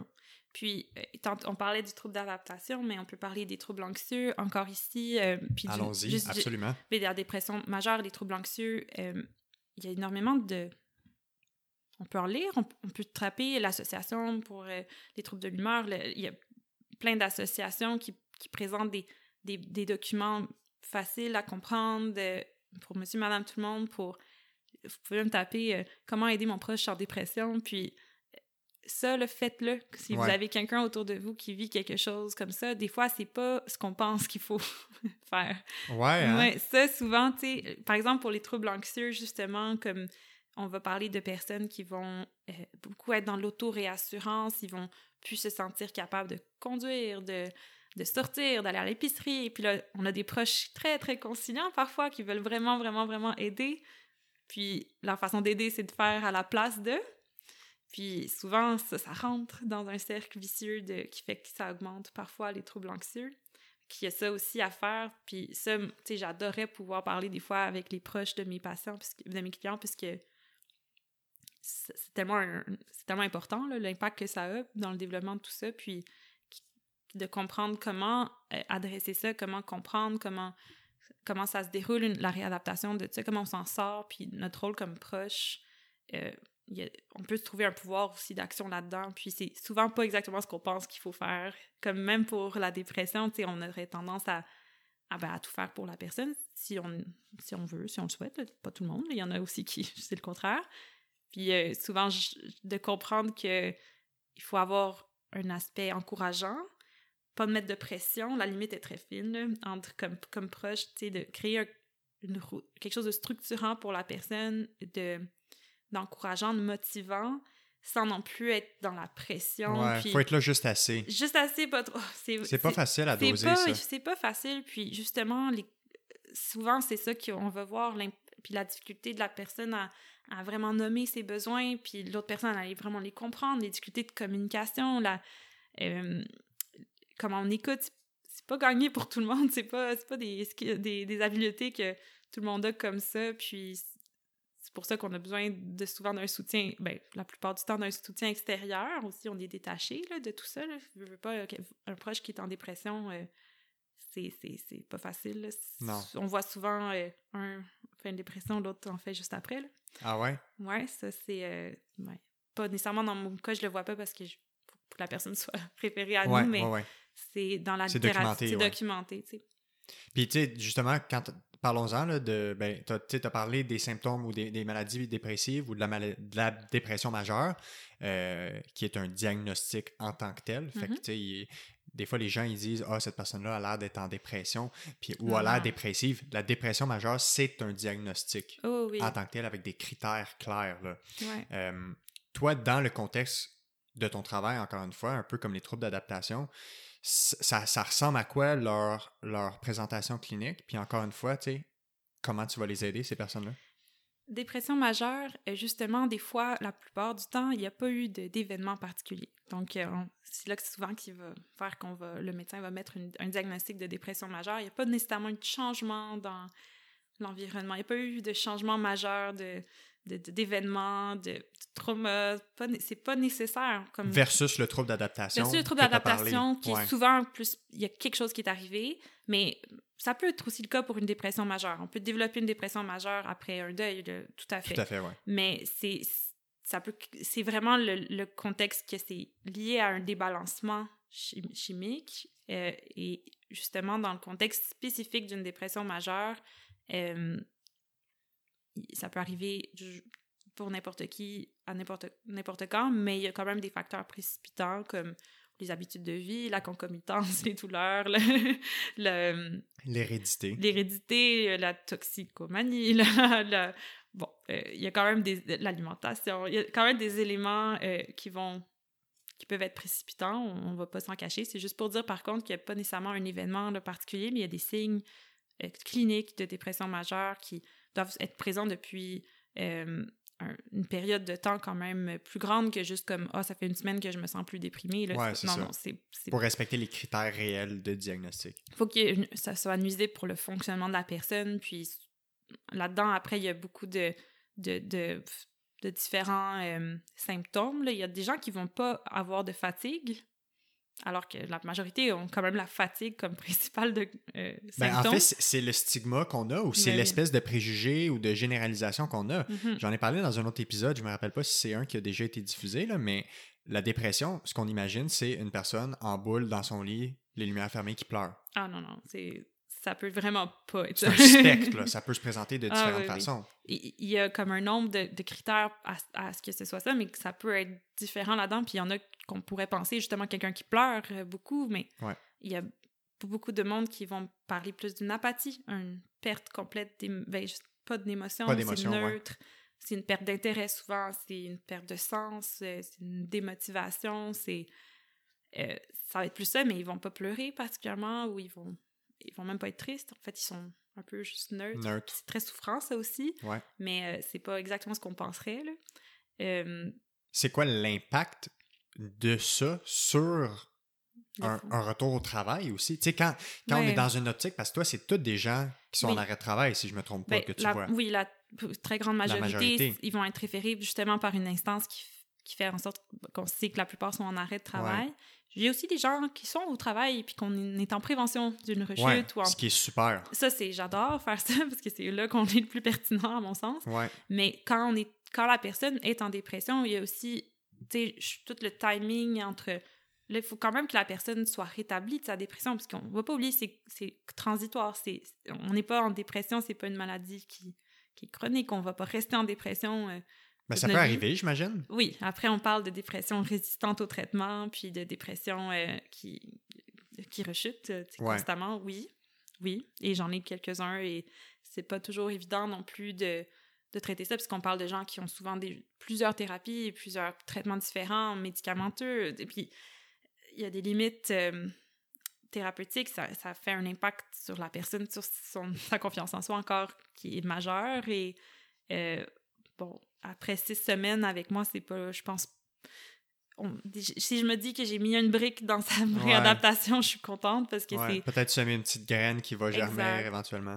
Mais c'est des cas effectivement un peu plus difficiles, mais la grande majorité des dépressions, quand même, euh, se résorbent, on se rétablit d'une dépression, puis le retour au travail, il se place pas complètement au moment où on est comme oui, je suis complètement rétabli. J'ai connais personne qui est retourné au travail en se disant moi ça va super bien. non, parce que ça fait partie de la réadaptation, de retrouver le travail. Donc beaucoup de nos de notre de la thérapie, c'est préparer un retour souvent sous forme progressive, puisque ça fait partie ça aussi de du travail de rétablissement, puisque ben le travail c'est là où on est valorisé, où on est stimulé où on est euh, comme adulte, là, travailleur, ça c'est un gros rôle dans notre vie. C'est 40 heures par semaine minimum, ou 35-40 heures par semaine, pour, pour certaines personnes plus. Donc, ça fait énormément partie de qui on est, de ce qui nous stimule, ce qui nous...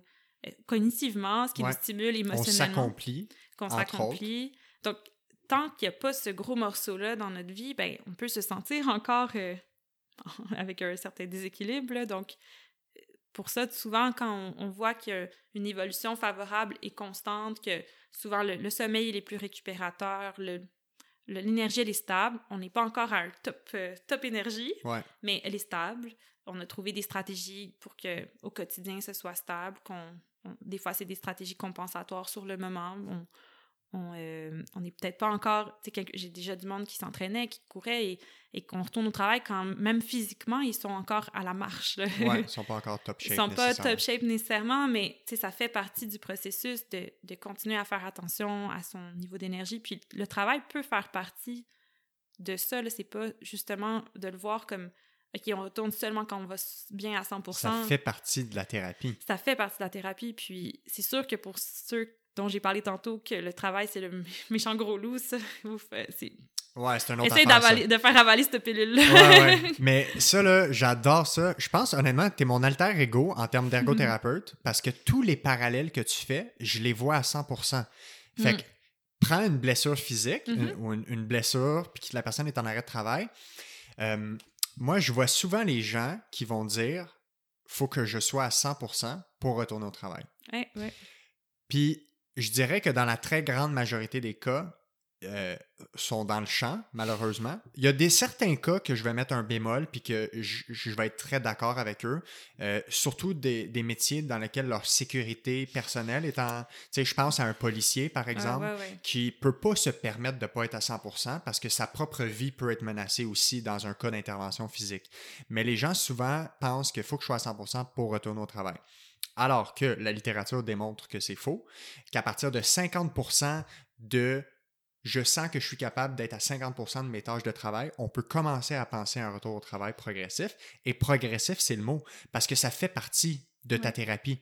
Si tu travailles dans la construction, ben, en tout cas, la construction, c'est un peu. Ah, c'est un domaine touché parce qu'il n'y a pas beaucoup de possibilités de retour progressif souvent. Là. Ah, souvent, c'est tout ou rien. Puis les certains employeurs vont dire Je ne te revois pas avant que tu sois parfait c'est un autre problème. On gardera ça pour un autre épisode. oui, puis en santé mentale, même chose. Ben, c'est ça. Ah. Mais, tu sais, mettons qu'on parle d'un travail, euh, je sais pas, moi, dans une manufacture ou dans un entrepôt. Ben, au début, il y a possibilité de travaux légers. Mm-hmm. Puis peut-être qu'au début, tu fais juste du travail de bureau, mais tu retournes dans ton environnement de travail. Tu vois tes collègues, tu vois ton boss, euh, tu reprends une routine, se lever à une heure normale, euh, manger à une heure régulière, euh, t'habiller, prendre une douche, c'est niaiseux, là, mais tout ça, ça fait partie de nos routines qu'on remet en branle. Définitivement. Puis après ça, ben, peut-être que tu rajoutes des travaux réguliers, un peu de charge, progressivement, ça fait partie du travail. Ça fait partie de la réadaptation. Le but de régler une blessure, c'est de ramener le corps à un état où il est capable de tolérer le stress mécanique qui a été trop pendant un bout. Ouais. Fait qu'on veut rebâtir une résilience physique, si on veut. tu sais, peut-être tu vas parler de résilience psychologique ou mentale, mais physique aussi. Fait que c'est exactement, je vois le même parallèle. Il faut y aller progressivement. Puis ce que les gens doivent comprendre aussi, c'est que quand on retourne au travail, hey, c'est bon signe, là. C'est des bonnes nouvelles. Ah oui, ça, c'est vraiment un enjeu, là, comme... Exact. J'en ai beaucoup qui... On est là, on est... je suis comme, ah, OK, on pourrait parler de retour au travail, puis là, c'est... je suis la méchante dans l'histoire, je suis comme... Mais ah! c'est ça, puis je me sens aussi des fois comme ça, mais le bémol, c'est quand l'environnement de travail est un environnement hostile. Exact. Puis, tu sais, euh, euh, cette semaine, je viens de sortir un épisode aujourd'hui, en fait, sur les douleurs lombaires. Euh, puis, dans l'épisode avec Marc-André Sarrazin, il a dit quelque chose, là, puis je pouvais pas être plus d'accord, puis c'est tellement bien dit. Il a parlé des bénéfices secondaires. Sais, du fait que certaines personnes euh, peuvent croire que, bon, des gens veulent euh, bénéficier du système, puis profiter des assurances, puis être en arrêt de travail, puis rester Ah à la ouais. maison à rien faire, puis être payé. Ouais. Il y a personne qui est heureux de ça. Puis Ah non. je pourrais pas être plus d'accord avec lui. L'être humain existe dans la capacité à, de- à s'affirmer, à s'accomplir, et le travail en fait partie. Ce qu'il mentionnait, c'est que le problème, c'est pas les bénéfices secondaires, c'est pas la présence de bénéfices secondaires, c'est l'absence de gains secondaires à retourner au travail. C'est tellement bien dit, là. Ah ouais, j'adore ça, ouais. Quand retourner au travail menace ton intégrité, puis menace ton homéostasie, là, tu sais, ton équilibre euh, chimique, physique, mental, social, Tout à fait. psychologique, Tout à fait. ben ça devient problématique. Fait que je peux comprendre ces gens-là pour lesquels, quand Ben oui. on parle de retour au travail, ça les fait stresser. Ça, c'est clair. Ah, c'est super stressant comme, comme enjeu. Puis justement, nous, dans notre clinique, on, beaucoup de fois, quand il y a des enjeux comme ça, euh, on travaille à deux. Là. Il y a souvent une psychothérapeute qui est dans le, dans le dossier. Puis si on travaille dans la même clinique, c'est encore mieux parce qu'on peut collaborer vraiment plus facilement. Puis euh, si chez- elle, vient, elle vient en clinique, on, on explore les stresseurs au travail, elle ressort complètement anxieuse. Ben, idéalement, pas trop, tu sais, je suis quand même pas... Mais on, c'est sûr qu'on aborde, on, brasse, là, on brasse Ouais, dedans, clairement, là. Clairement. Puis, mais après, souvent, le, le, le surlendemain, peut-être qu'elle a le rendez-vous en psy, puis euh, là, elle peut parler, puis juste comme déposer, ça ramène... ça rééquilibre. Ça, je trouve ça super le fun, parce que, tu sais, encore là, comme je, je veux pas être la méchante dans l'histoire, mais c'est c'est sûr que ça fait rebrasser des, des enjeux plus euh, con- confrontants, puis euh, d'avoir un peu ce, ce, ce travail-là à deux. Ou le contraire, des fois, j'ai des gens qui sont vus en psychologie ou en psychothérapie, puis que c'est ça qui est confrontant, puis qui me viennent me voir, puis moi, je parle de genre d'activité, puis c'est tombé comme pas confrontant, fait qu'ils sont Ouais. super bien. Vraiment, là, euh, la, la collaboration est, est tellement pertinente dans un contexte de, de soutien. là, La de- relation avec le patient. la parles? relation avec le patient, puis la collaboration Avec avec, les les, autres. thérapeutes, Ouais, puis clairement. tout le monde ensemble, c'est euh, c'est vraiment là que je trouve que les gains sont les plus... Ben, c'est pas toujours nécessaire, comme je- il y en a que ça... Un, tu Ouais. sais, ça va être correct, mais souvent dans ces cas-là, euh, on, Ben, faut que tout le monde rame dans le même sens. Oui. Parce que quand, dans le même dossier, tu as différents professionnels qui sont impliqués, puis qu'on on entend des genres de choses de ben mon physio, il m'a dit ça, mais mon ergo m'a dit ça. Mon médecin, il me dit ça, mais mon physio, il me dit ça. Ça, ça commence à devenir problématique. Ouais. Puis je pense que chacun des professionnels ont aussi le rôle de ne pas mettre à dos les autres intervenants dans le dossier par rapport à leurs patients. Je pense que clairement, on a un rôle là-dedans. Même si des fois, les patients vont me dire des choses que d'autres professionnels ont dit que j'ai envie d'arracher mes cheveux, là. Mais je pense qu'il faut pas... Parce que ça fait partie du lien de confiance. Puis c'est important de garder ça. Ah, ça, c'est c'est majeur. Puis, comme justement dans le contexte, par contre, où l'ergothérapie, c'est peu connu, là, je tiens à dire qu'on doit vraiment faire beaucoup de sensibilisation pour... euh, Faut se il y a battre des un peu, préjugés. à la limite. Ben, Faut que tu fasses ta place. faut faire sa place. Puis, tu sais, moi, ben, j'adore pouvoir communiquer avec, par exemple, vraiment la plus, le plus souvent, c'est des, psycho des psychologues, des psychothérapeutes avec qui je dois communiquer euh, dans des dossiers, toujours au- avec le consentement de la- du client. Évidemment. Puis, on, on parle pas de, de- de choses dont chacun spécifiquement, mais on essaye de, de se mettre tous les deux dans la même voie. Puis, Ouais. euh, c'est riche, mais riche de, conversations quand ça se passe bien, quand il y a de l'ouverture. La plupart du temps, j'ai vu beaucoup d'ouverture. Puis quand on est à l'écoute, puis qu'on se comprend, puis qu'on met les besoins du client en premier, euh, c'est riche, riche, riche, riche. Mais comme c'est sûr que des fois, il y a des choses que je savais pas, puis qui viennent à, prendre une importance im- plus grande, puis on, on se retrouve un peu entre les deux. Puis euh, c'est sûr comme ergothérapeute en réadaptation, sais, moi je l'ai l'espèce d'idée que non, c'est l'activité, l'équilibre de vie qui va faire que la personne va, va retrouver euh, son, ben, un état plus euh, de bien-être, de sens, de la- que ce soit significatif. Puis des fois, en, psychothérapie, en psychologie, on, on a une approche un peu plus... encore là, ça dépend vraiment des approches, mais dépendamment des approches, il y en a qui mettent un peu plus de, de, de break sur cette reprise-là. Puis ça se vaut, là, c'est super intéressant de justement avoir cette conversation. Puis euh, on peut ne pas être d'accord. Après, ça reste le besoin du, client qui reste à primer puis à mettre de l'avant. Puis euh, je pense tant qu'on a ça en tête, ça, ça doit rester au cœur. Euh. Ça doit rester au cœur, définitivement. Puis, mm, mm. tu sais, on a abordé aussi un peu, on a parlé un peu de. en fait, tu as effleuré le sujet des troubles anxieux. Euh, clairement, écoute, ça ne peut pas être plus d'actualité, là, encore une fois, au risque de me répéter. Euh, les troubles. De, un, les troubles anxieux, c'est comme vague. Il y en a différents types. Puis là, on parle de vrais diagnostics, encore une fois, par le DSM-5, donc avec des critères qui définissent au niveau de la maladie ou, ou du, trouble anxieux, c'est quoi. Euh, toi, c'est quoi les, les, diagnostics par rapport aux troubles anxieux que tu vois le plus souvent passer? Puis encore une fois, ça ressemble à quoi leur présentation? Puis qu'est-ce que tu dois faire avec eux? Quelles interventions vont les aider? la plupart du temps, c'est moins, comme c'est moins fréquent un diagnostic de troubles anxieux bien diagnostiqué. Puis souvent, comme les médecins de famille sont moins à l'aise à diagnostiquer ça, donc souvent, c'est si cette personne a déjà eu dans le passé de la psychologie ou de la psychiatrie. Ouais. S'il y a déjà euh, un, dossier. Oui, donc souvent ça, ça va arriver, mais euh, parfois j'en ai que c'est le médecin de famille qui se sent assez à l'aise pour diagnostiquer ça. Euh, le trouble le trouble anxieux généralisé, le trouble d'anxiété sociale vont ressortir principalement. Mais encore là, comme ça, c'est des diagnostics certains, c'est vraiment le portrait clinique, le typique textbook. Mais l'anxiété, je trouve que euh, on, la vit. Euh, je, je vois pas l'intérêt toujours de mettre un nom comme ben, ça. Eh, en fait, c'est que est-ce que ça change réellement quelque chose à notre prise en charge qu'on ait un nom de diagnostic? Peut-être pour certaines personnes, ça peut les amener, hein? peut-être tu peux en parler plus de ça, ça peut les amener à une certaine euh, euh, une certaine paix avec le fait qu'il y a un nom sur ce qu'ils vivent. Mm-hmm. Serais-tu d'accord oui, pour dire oui, définitivement, parce qu'il y a quand même euh, des portraits, comme je dis, le clinique textbook parfait, le, ben, pas parfait, le, exact, de l'anxiété sociale, par exemple, qui, enfin, oh, je suis pas un alien, là, mais des gens qui se sentent complètement aliens et qui finalement découvrent qu'ils ont ce diagnostic-là, puis que, oh, c'est ça qui se passe. Là. Ça, définitivement, je trouve que ça aide. Euh, quand ça répond à un mal-être qui ont depuis tellement longtemps. L'anxiété sociale, notamment, ça n'arrive pas du jour au lendemain. Là, comme, souvent, c'est là depuis toujours. Comme c'est. Ouais. C'est. Où ça s'est développé, là, en tout cas. Mais c'est souvent là depuis longtemps. Puis comme On se lève pas avec ça un matin. Là. Non, c'est ça. Puis le trouble panique, euh, ça, je l'ai souvent. Le trouble panique, en fait, mais encore là, pas toujours diagnostiqué. C'est quoi le trouble panique? Comment, comment tu le définis? Euh, là, on va parler de gens qui vont avoir eu une première crise de panique et qui développent une peur d'avoir peur.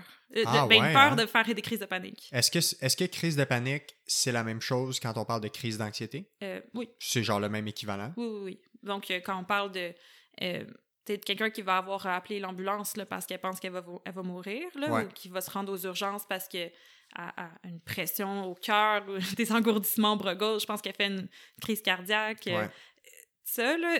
Puis souvent, bon, qu'est-ce qui va amener une crise de panique? Bon, ça va être de l'anxiété. Puis ils n'ont jamais souvent eu ça avant.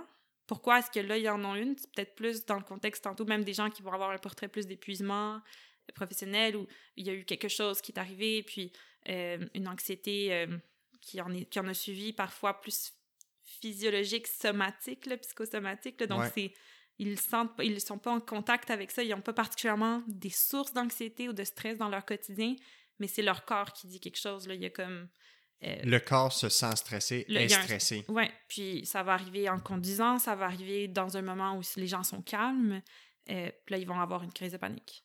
Et des fois, il y a des signes précurseurs que les gens sont pas toujours capables de voir, mais parfois, c'est vraiment le, du, tout, du tout ou rien. Puis ça, je vais en avoir parce qu'après après une crise de panique, justement la peur qui vient, la phobie quasiment d'avoir à nouveau ça ou d'en avoir souvent va, va amener un trouble panique qu'on va appeler. Mais c'est clair. Puis ça, on l'a. Ça fait on peur, là. Ouais, ça fait vraiment peur pour les gens. Puis ils pensent vraiment qu'ils vont mourir, là. Puis s'ils ont pas, ils connaissent pas ça, ils ont jamais entendu parler de ça, ils- euh, ça crée euh, des croyances euh, très fortes là, à, dé- à démystifier. Là. Donc, premièrement, on ne meurt pas d'une crise de panique. Il n'y a jamais personne qui est mort d'une crise de panique. Donc, ça, dire ça, là, ça fait ouf pour Ouais. beaucoup de monde. Mais justement, ces gens-là, on peut les voir dans notre contexte parce que souvent, ils n'ont jamais eu de problème avant. Pour, pour certains, là. Et, et souvent, ils sont en arrêt de travail. Ils ont fait une crise de panique au travail. OK, Ah, ça peut être, ça pourrait avoir été eu. la cause Ouais, de l'arrêt. de l'arrêt. Ils ont eu une crise de panique au travail. Euh, puis là, son- le médecin a signé un arrêt. Puis là, ils en font plein à la maison. Ils sont plus au travail, là. Puis ils ont peur de faire une crise. Puis là, ils en font plein. Wow. Ça, ça, c'est, ça, c'est des cas euh, méchant très- vicieux, là. Ouais. Mais ça, c'est des cas plutôt spécifiques, puis viennent, peu à peu, amener une, un t- trouble d'adaptation ou une, un, un, euh, un élément dépressif par après, puisque on est arrêté de travailler, on, est, on Mhm. arrête de tout faire, en wow, full circle. fait. Full circle. Ils arrêtent de, d'aller, de conduire, ils ont peur de conduire, euh, ils se mettent à avoir peur de tout, fait qu'ils s'isolent. euh. fait que là, mais c'est un trouble panique. On... Puis comprendre ça, sortir, c'est très spécifique, le protocole, beaucoup d'approches, surtout l'approche cognitivo-comportementale en psychothérapie, là, qui est très développée pour le trouble panique spécifiquement. Puis, euh, Fait qu'en psychothérapie, les psychothérapeutes, psychologues. Ouais. mais comme ergo, je, je me retrouve avec ces gens-là. Ouais.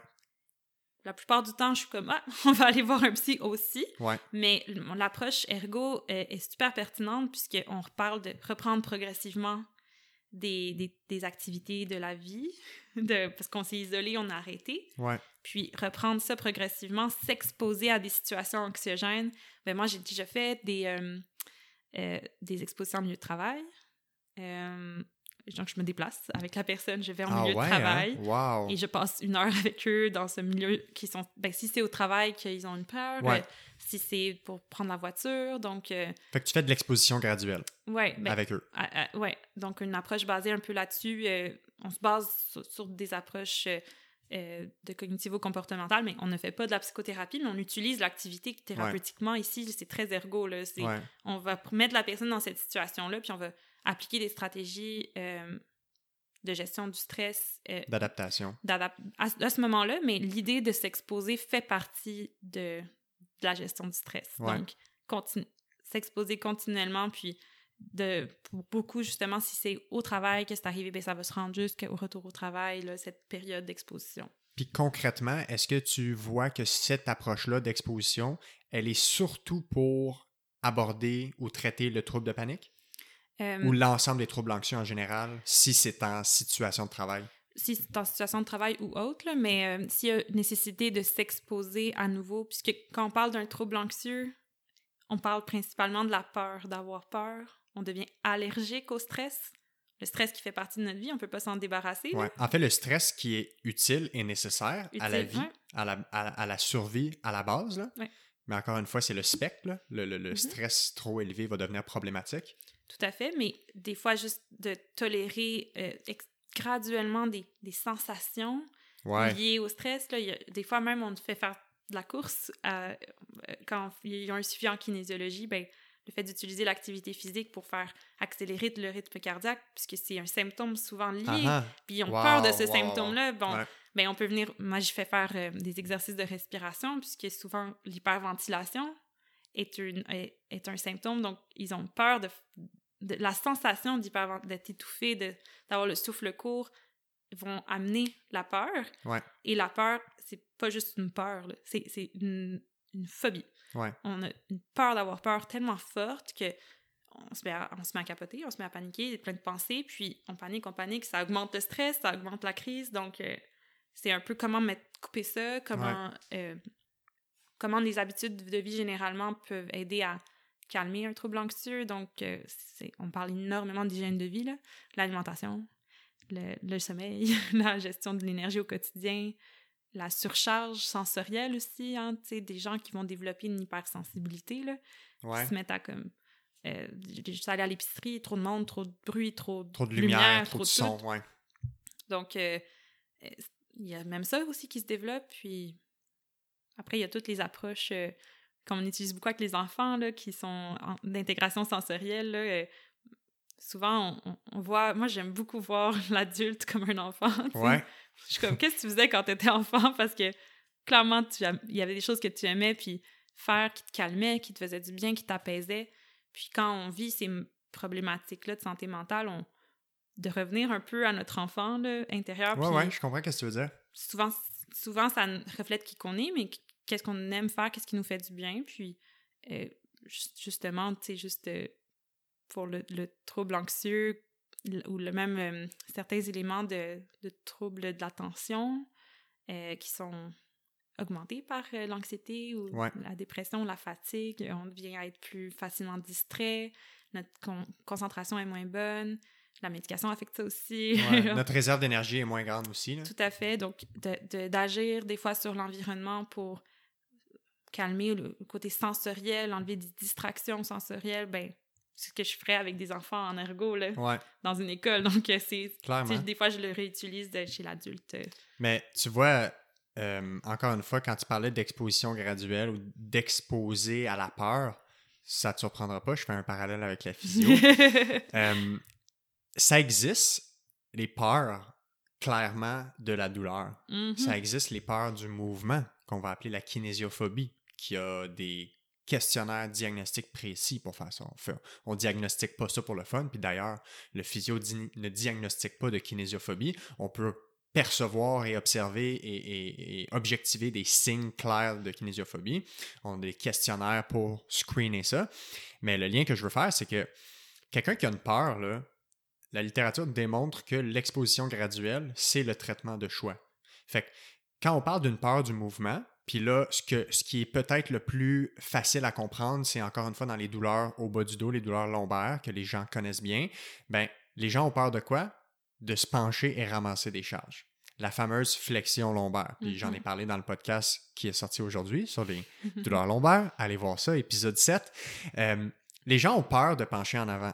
Fait que T'as bien beau leur expliquer plein de choses, t'as bien beau être le meilleur thérapeute, avoir les meilleurs exercices, avoir le meilleur traitement en clinique, c'est euh, une peur, c'est une phobie. Là. Si elle est là, il y a des mécanismes dans le cerveau qui sont en place pour favoriser cette peur-là. Fait que le traitement de choix pour ces gens-là, c'est de l'exposition graduelle. Puis c'est quoi de l'exposition graduelle dans un cas où on a peur de pencher en avant? Ben, chaque jour, un peu, tu vas pencher en avant progressivement, de plus en plus. Puis là, ça dépend parce qu'il y a des gens que c'est une réelle peur ancrée depuis longtemps. Puis il y en a, c'est juste, ah ben, mon médecin ou mon autre physio ou mon ostéo ou ma mère ou mm-hmm. mon père m'ont dit de ne pas pencher en avant quand tu as mal au dos. Fait que là, tu fais juste leur dire, ben, savais-tu que si tu penches plus régulièrement et progressivement, ton corps va s'habituer puis après ça, tu vas être capable? Ah, ok, parfait. Ces gens-là, ça va super bien. Mais il y en a que ça fait 20, 30, 40, 60 ans qu'ils pensent que pencher en avant, c'est dangereux pour leur dos. Tout à fait. Fait qu'eux, il faut faire une exposition graduelle, puis je vais avoir la même approche que comme toi tu ferais au travail, ben tu vas le faire progressivement, on le fait ensemble, répéter, on voit comment ça réagit, ils vont le faire en exercice à la maison, jusqu'à éventuellement répéter des expériences positives de ce mouvement-là, qui va leur amener à vivre une expérience qui est contradictoire avec leurs croyances.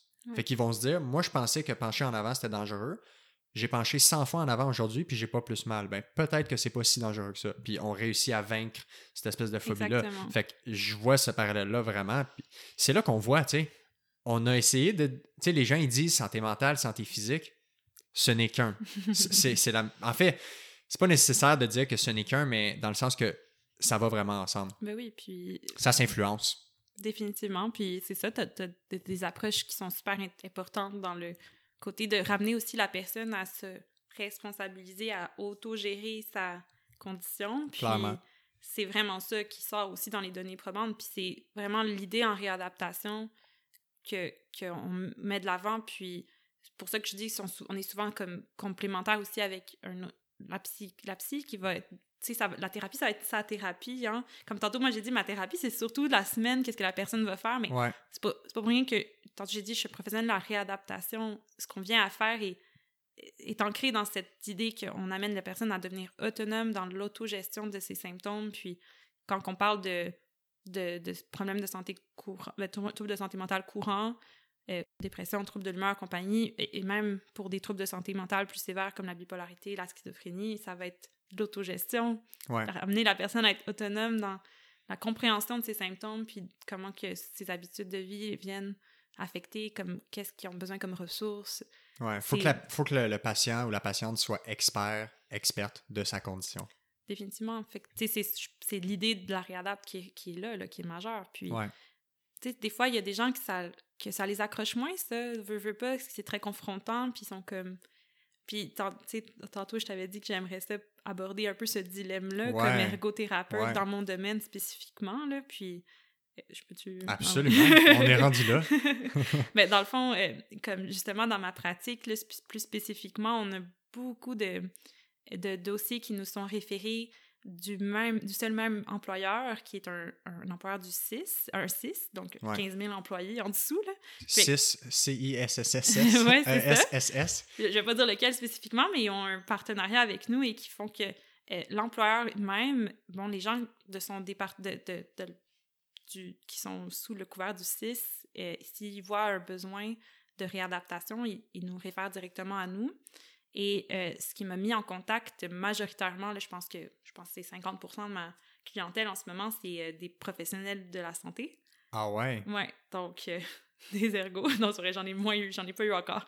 Mais, en fait, c'est que personne n'est à l'abri de ça. Là. Ben non, non, puis en- vraiment, il y a beaucoup, Je beaucoup sais exactement de risques en ce moment, des, ouais, en san- justement en santé mentale, en ce sens où eh ben, j'ai énormément d'infirmières dans mon case, dans ma clientèle, travailleurs sociaux, des psychoéducateurs. j'ai- j'ai- Préposé, J'ai physio beaucoup de préposés, j'ai eu une physio. Donc, est-ce que euh, on n'est pas à risque, en tout? On n'est pas euh, On n'est pas immunisé? immunisé, ouais. on est à risque même du fait même de la nature de notre emploi. La, la euh, relation avec l'autre, la- le poids émotionnel que ça engendre et euh, la pression qu'on se met aussi d'être là pour l'autre, mais que nous, on a besoin de personne. On- C'est le client... Syndrome du sauveur. le syndrome du Je sais sauveur. pas si, euh, ouais. Mais des personnalités très euh, similaires. Là. Ouais, c'est ouais, super confrontant personnellement de suivre des gens que je comme tu me ressembles, je me vois en toi tous les jours. ouais, absolument. Donc ça, c'est c'est super intéressant. Ça m'a mis en contact avec ces gens-là. Mais beaucoup, viennent... Moi, je suis en- mandatée par leur employeur euh, pour les aider à retourner au travail ou à un travail. Encore Ouais. là, moi, je mets jamais de pression de retourner à leur travail. Mon but, c'est qu'ils soient... qu'ils- qu'ils se développent, qu'ils développent leur capacité pour retrouver leur capacité de travail, Ouais. point. Mais comme, quand on parle d'une infirmière en ce moment qui, qui est en arrêt après euh, le délestage de la COVID, qui... Mais c'est ça, c'est Ah. le contexte actuel. là. Si on regarde là, dans toutes les professions, le- les, les employés du système de santé public, là, c'est probablement dans les professions en ce moment où les, les professionnels qui sont le plus au bout du rouleau, là, qui sont le plus à risque de Mhm. ça, clairement. là. Même si eux, leur Ouais. but, c'est d'aider ces gens-là à la base. Ouais. C'est fou, là. Oui, oui. Puis, c'est, tu sais, c'est, on, on peut en parler longuement et il y a énormément de, d'articles dernièrement, puis de, de, de gens qui sortent un peu du silence et Ouais. qui nomment des conditions euh, de travail ou qui- Horrible, en fait. très horribles et confrontantes aussi envers leur propre valeur. Tu sais, Ouais. si, euh, si tu travailles en CHSLD puis tu as vu des gens mourir euh, dans des conditions horribles, puis tu es placé un peu entre l'arbre et l'écorce parce que toi, tu veux les aider, mais tu subis une violence organisationnelle pas possible, toi aussi. Comment tu, si toi, tu es en souffrance, comment tu peux aider quelqu'un en souffrance? Il y a énormément cet enjeu-là en ce moment que je vois beaucoup, puis j'ai le rôle de les amener à retourner là. Ben, eux aussi, ils veulent retourner, mais parfois non, Ouais. avec compréhension. Exactement ce que j'allais Je dire. peux pas, je- tout à fait, puis normaliser ça, puis leur, les amener à voir que euh, il y a des situations, des facteurs qui ont contribué à, à, à, à ce que l'élastique pète. Ou ça, c'est super important, ça fait du bien à entendre, je pense. Puis je pense que c'est tout un processus. Mais euh, en ce moment, tu sais, de naviguer dans le... Comment est-ce qu'on amène la personne à autogérer ses symptômes, mais cette personne n'est pas la seule responsable Non. de son avenir. Ben, on va mettre un mot qui est très d'actualité ces temps-ci, c'est systémique, ce problème-là. Ouais. En ce moment, on est en plein. tu sais, 2020, là, tout a explosé. Hein? Il y a tous les enjeux sociaux, les enjeux économiques euh, ont explosé en plein cœur. Puis là, on dirait que on a dormi au gaz pendant 20, 30, 40 ans. Puis là, tout d'un coup, tous ces problèmes-là nous sortent en pleine face, puis comme il faut commencer à régler ça. Mais ce que tu parles, là, c'est un problème systémique. Le système, puis c'est le système de santé, puis on blâme pas juste le. C'est pas le gouvernement actuel le seul problème. Ah, c'est mis en place, c'est systémique. Ça fait des années que c'est là. OK? Fait que tout ça contribue à ce qu'en ce moment, on ait un méchant problème devant nous. Puis, tu sais, je sais pas si. Tu sais, j'aime ça être optimiste quand même parce que je pense qu'il y a beaucoup de monde en mode solution, clairement. Tout le monde essaie d'apporter des solutions puis que ce soit le mieux possible pour la suite. Mais on a des méchants problèmes à régler là, dans notre système de santé parce que si tu es professionnel de la santé, qui sont ceux qui tiennent le système, là, qui sont les piliers du système, si eux sont même pas capables euh, de s'accomplir puis d'être heureux en milieu de travail, on s'en va nulle part avec ça. Puis c'est vraiment ça que je suis comme aux premières loges de, pour le voir. Là. Je, Ouais, je peux comprendre les enjeux, je vois les types de personnalités, je les vois depuis trois ans euh, euh, tous les jours, tellement, tellement de diversité, des gens de tous les âges, des jeunes qui, qui ont 26 ans, qui tombent, qui ont un- qui tombent en arrêt. Ouais. Euh, ils ont la force de l'âge avec eux, ils ont, ils ont même pas de famille nécessairement tout le temps, ils, ils ont pas nécessairement d'enjeux qui font que, que, que, que ça expliquerait tout cet épuisement-là, mais ils sont écroulés, ils sont à, à terre, puis on, on, on leur dit euh, ben apprends à gérer ton stress, Ouais. ça va mieux aller. là. ouais c'est ça, ça va Mais moi, bien je, aller. je déteste être dans cette position parce que c'est pas juste ça, là. C'est loin d'être Mais juste c'est ça. beaucoup plus profond. Ben oui, puis ça enlève rien au fait que, oui, c'est des gens aussi que, qui sont peut-être aussi plus à risque au final de, de, ne- de se retrouver un peu à, à dépasser leurs limites. Puis juste là, on a, je pense, un peu la part de- du gâteau qui est amené si tout le monde avait un peu plus cette, ce support-là pour reconnaître ses limites et les nommer.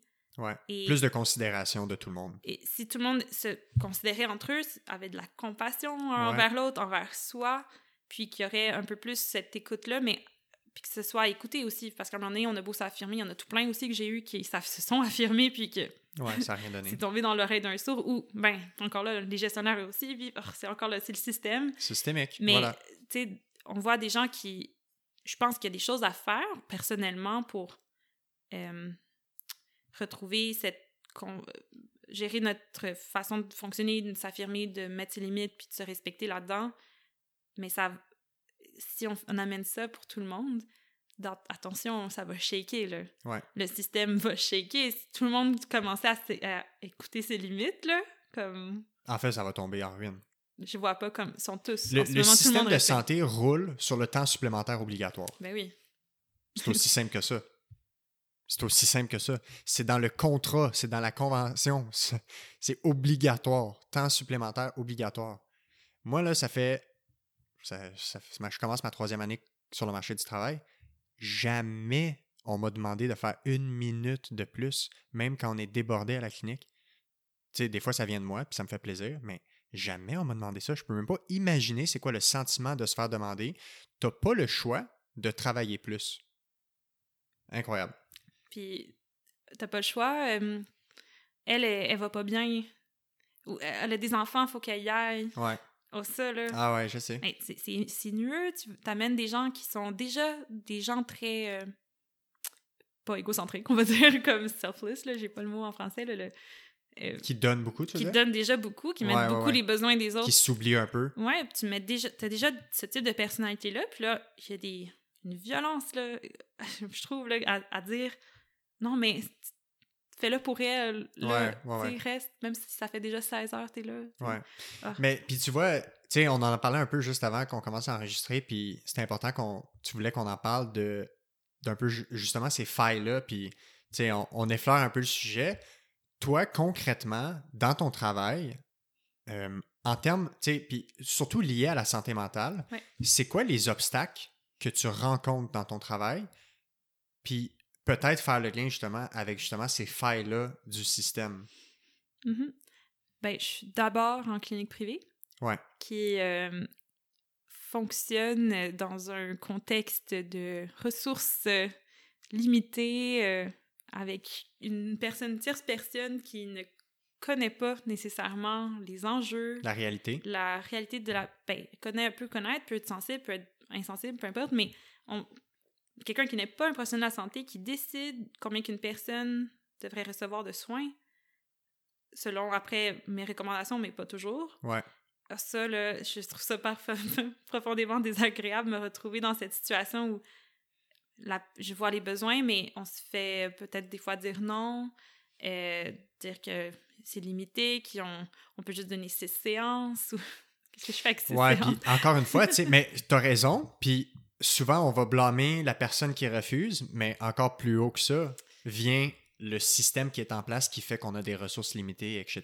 Ben oui, puis en santé mentale, tu sais, c'est l'enfant pauvre du système de santé, point. Ouais, clairement. des, des postes comme ce que moi je fais, il y en a très peu comme ergothérapeute. Là. Il y a quelques hôpitaux qui ont des services de troubles de l'humeur, puis mais même ça, ça a été coupé. Avant, il existait vraiment comme que nous on fait. En plus, euh, on fait venir des gens là, des- avec le kin, le kinésiologue, on fait faire des programmes de réactivation physique.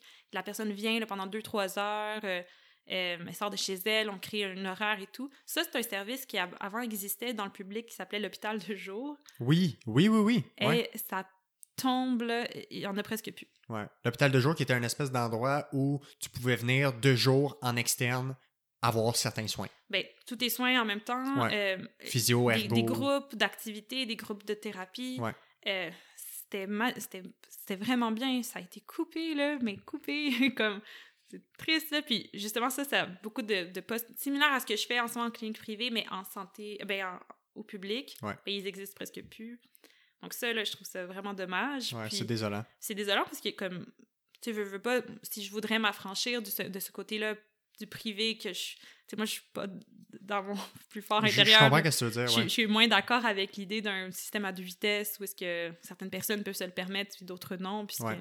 j'ai des assurances dans mon emploi puis comme j'aimerais donc bien que, Que ce soit que- plus accessible. ben oui que, que des gens qui n'ont pas nécessairement des, des, des, des gens qui ont des métiers plus précaires ou qui sont pas dans des entreprises qui se permettent des assurances tout Ou des simplement travailleurs autonomes qui n'ont pas d'assurance. autonomes. Tu sais, d'avoir euh, euh, un- ça, je pense que ça, ça, ça serait plus euh, en lien avec mes valeurs personnelles. Ouais. Donc, il y a quand même un, un élément ici, mais pour faire ce que je fais, je- en ce moment, c'est ce que, c'est ce que je peux, c'est c'est le médium le pratiquer, ouais. c'est le médium qui me le permet. Puis, euh, euh, je pense que c'est un des plus gros problèmes. Puis, c'est ça, c'est- ces ressources limitées, le fait qu'on fonctionne avec un, un cadre qui.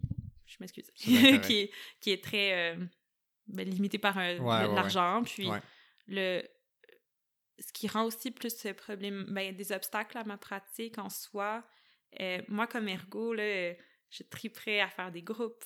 Je trouve que c'est là qu'on a ben, des groupes de thérapie, tu sais, de, de- justement dans l'hôpital de jour, c'est ce qui pouvait être fait. Il y avait beaucoup Ouais. de liberté à ce niveau-là. Je- J'ai un employeur qui est conciliant à ce niveau-là, mais encore là, ce qui est facturable reste limité selon Ouais. ce, qui, ce que les entreprises, les assurances et tout ça, ils permettraient de faire. Donc ça, c'est comme limité, mais créer des groupes euh, d'intervention, euh, utiliser l'activité comme, comme un ergo aimerait le ben faire. oui. là. Et le social? Et le social, le briser l'isolement, qu'on Ben oui. quand on parle de...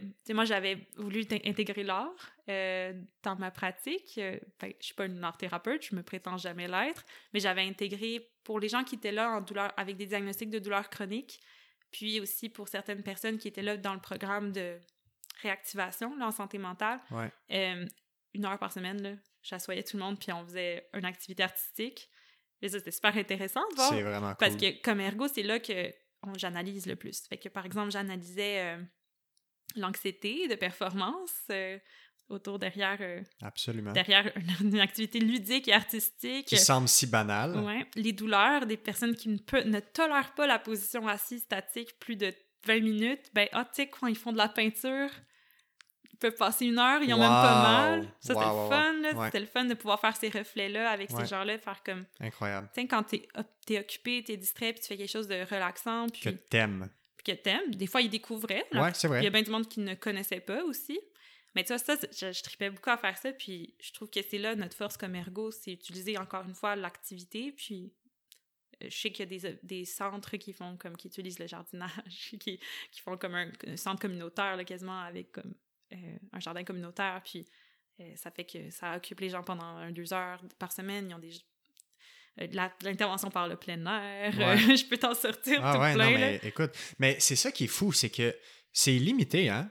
Quand tu parles de thérapie par l'activité, là, Mhm. c'est illimité, puis ça se limite seulement à, mais c'est quoi tes intérêts, toi? Ouais. Puis si on part de ça, là, wow, on peut faire du méchant chemin. Puis, tu sais, il y a énormément d'alternatives. Tu sais, la danse-thérapie, la musicothérapie, l'art-thérapie. Là, Ouais. il y a plein de... Il y a tout ça qui se développe en pan. Tu sais, moi, comme ergo, je peux pas me prétendre art-thérapeute. Il y a une expertise derrière ça qui est super intéressante. Mais euh, comme ergo, je peux aller me... Je peux aller chercher là-dedans. Ben oui, que tu je peux chercher des outils ou des, des concepts de ça. C'est ça, exactement. Puis, euh, tu sais, on, on- on développe tout ça, mais ça reste encore. sais, quand tu vas voir un, un musicothérapeute dans une. Je savais même pas que ça existait. Ben oui. Ben, je pense a thérapie de tout, là, ouais, maintenant. ouais, exact, en mais tu 2020. sais, ça reste des, des services qui sont pour une minorité de la population. Hein. C'est tu- tant que c'est pas dans le public, tu le verras jamais. Là. Ouais. Ben, peu. Il faut avoir de l'argent. Ben oui, puis encore là, tu sais, faut, faut quand même démontrer la, la, la pertinence. la pertinence par des études scientifiques qui démontrent, tu parce que comme n'importe quelle intervention, tu sais, on, on a le fardeau de la preuve de démontrer que ce pourquoi on paye a une pertinence par Tout rapport à une autre chose. Mais Tout oui, à tout à fait, euh, clairement. Puis je pourrais pas être plus d'accord dans un contexte de douleur euh, physique ou mentale chronique ou, ou pro- problématique mentale, physique, chronique, tu sais. N'importe quoi qui peut permettre à la personne de s'accomplir, euh, c'est sûr. Mhm. Puis dans. Tu sais, on va conclure tranquillement. Euh, Bon, j'ai perdu ma batterie, fait que ça, ça démontre que ça fait longtemps Oh qu'on parle, mais c'est correct. Euh, on bat un record officiellement Oh ce non. soir. Mais non, c'est c'est parfait, c'est Je parfait. parle trop. Non, pas du tout, pas du tout. En fait, c'est que je pense que, tu sais, je te l'avais dit, là, je suis passionné de psychologie en général parce que de plus en plus, je réalise que ça fait vraiment partie de mon travail, beaucoup plus que ce qu'on m'a préparé pour à l'école. Mhm. Euh, c'est un autre sujet, ça. Euh, quoique la formation est excellente, là, honnêtement, mais on n'a peut-être pas assez d'outils pour ça, puis c'est pour ça que je trouve ça pertinent d'en parler avec toi. Dans les obstacles que tu as mentionnés par rapport euh, à ton travail puis au retour au travail, les, les éléments principaux, tu penses qu'il faut aborder en termes de santé, là, le système de santé, c'est où que tu penses qu'il faut euh, mettre le plus de. Soit de. Pas nécessairement de ressources financières, mais comment, comment on commence à améliorer ce sort-là, selon toi? Je trouve que tu as vraiment des perspectives. euh, tu as vraiment réfléchi à cette question-là, clairement, parce que tu Mhm. parles d'une façon que tu as des, quand même des, des opinions là-dessus, puis des idées, puis tout ça. Fait que toi, comment tu vois qu'on reconstruit ça progressivement ou sur quel clou on tape en premier? Euh, je pense qu'en lien spécifiquement avec la santé mentale puis les retours Ouais. au travail, euh, beaucoup, beaucoup, beaucoup du travail à faire et, euh, et que beaucoup de ressources humaines, la res- le, le champ de la ressource, hum- des ressources humaines se développe beaucoup là-dessus. Puis c'est là que je trouve ça, bon, j'aimerais ça quasiment comme qu'il y ait une collaboration, parce que c'est deux pans de la société qui se parlent pas. là. C'est Ouais. la santé puis la ressource, les ressources humaines. Pourtant, eux, ils, ils essaient beaucoup de justement adresser l'absentéisme, le présenter, en tout cas, les, arrêts de travail, puis ça affecte le- le- la productivité et l'efficacité dans une entreprise. Fait que eux, ils abordent énormément le- l'aspect psychosocial. Il y a- comme tu me parlais que tu avais le psychologue qui, Ouais, euh, exact. qui s'occupait de Un la pour motivation. les gens. Oh! non, non, mais c'est correct. Mais c'est ça, tu sais, justement, comme l'utilisation d'approches psychologiques en ressources humaines pour... Mais le côté euh, retour au travail, réadaptation, euh, si on se mettait ensemble, ça pourrait vraiment être intéressant parce qu'il y a des approches, des sensibilisations, des programmes qui visent à, à sensibiliser les employeurs à préparer les gens à retourner au travail. Et il y a des trucs très intéressants qui sont ressortis, des, qui sont basés sur, la, ben, sur des recherches, puis, La littérature. puis des facteurs qui vont faciliter, puis ils essayent d'amener les employeurs à mettre des facteurs facilitants en place. Ouais. Mais je trouve que justement, euh, une, une, euh, un- une collaboration Ouais. entre ces deux euh, facettes-là pour créer vraiment des programmes là, adaptés aux, aux qui sont adaptables aux différentes situations, puis vraiment créer, je pense que ça, ça part de, de l'employeur aussi de créer un, un milieu facilitant un, un soutien face aux gens qui reviennent.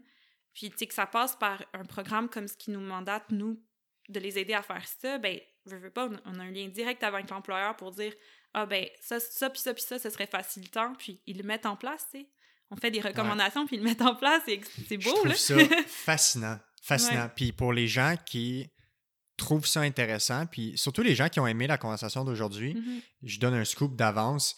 Quelque part à l'automne, je pense, là, je pense en novembre ou en décembre, il y a un épisode qui va sortir euh, que j'ai enregistré avec un psychologue sur la psychologie de la motivation. Mhm. Puis je, je vais, je vais taire le nom pour l'instant, on va garder le suspense un peu, puis on va aborder ça justement. Puis on va, tu sais, c'est quelqu'un d'extrêmement calé en recherche par rapport à la psychologie de la motivation, surtout euh, lié avec le retour au travail. Ben, en fait, juste lié avec le travail en général. Fait que euh, je pense que les gens vont vraiment apprécier ça, puis tu sais, les, les gens vont pouvoir euh, en savoir un peu plus. Puis là, on va avoir, je trouve ça cool parce qu'on a l'aspect, on a le point de vue de l'ergo, puis là, on Ouais. va avoir le point de vue du psychologue. Ouais. Fait qu'on va faire vraiment une super belle boucle, une belle transition. Oui, puis le psychologue, tu sais, c'est. Il y a pas.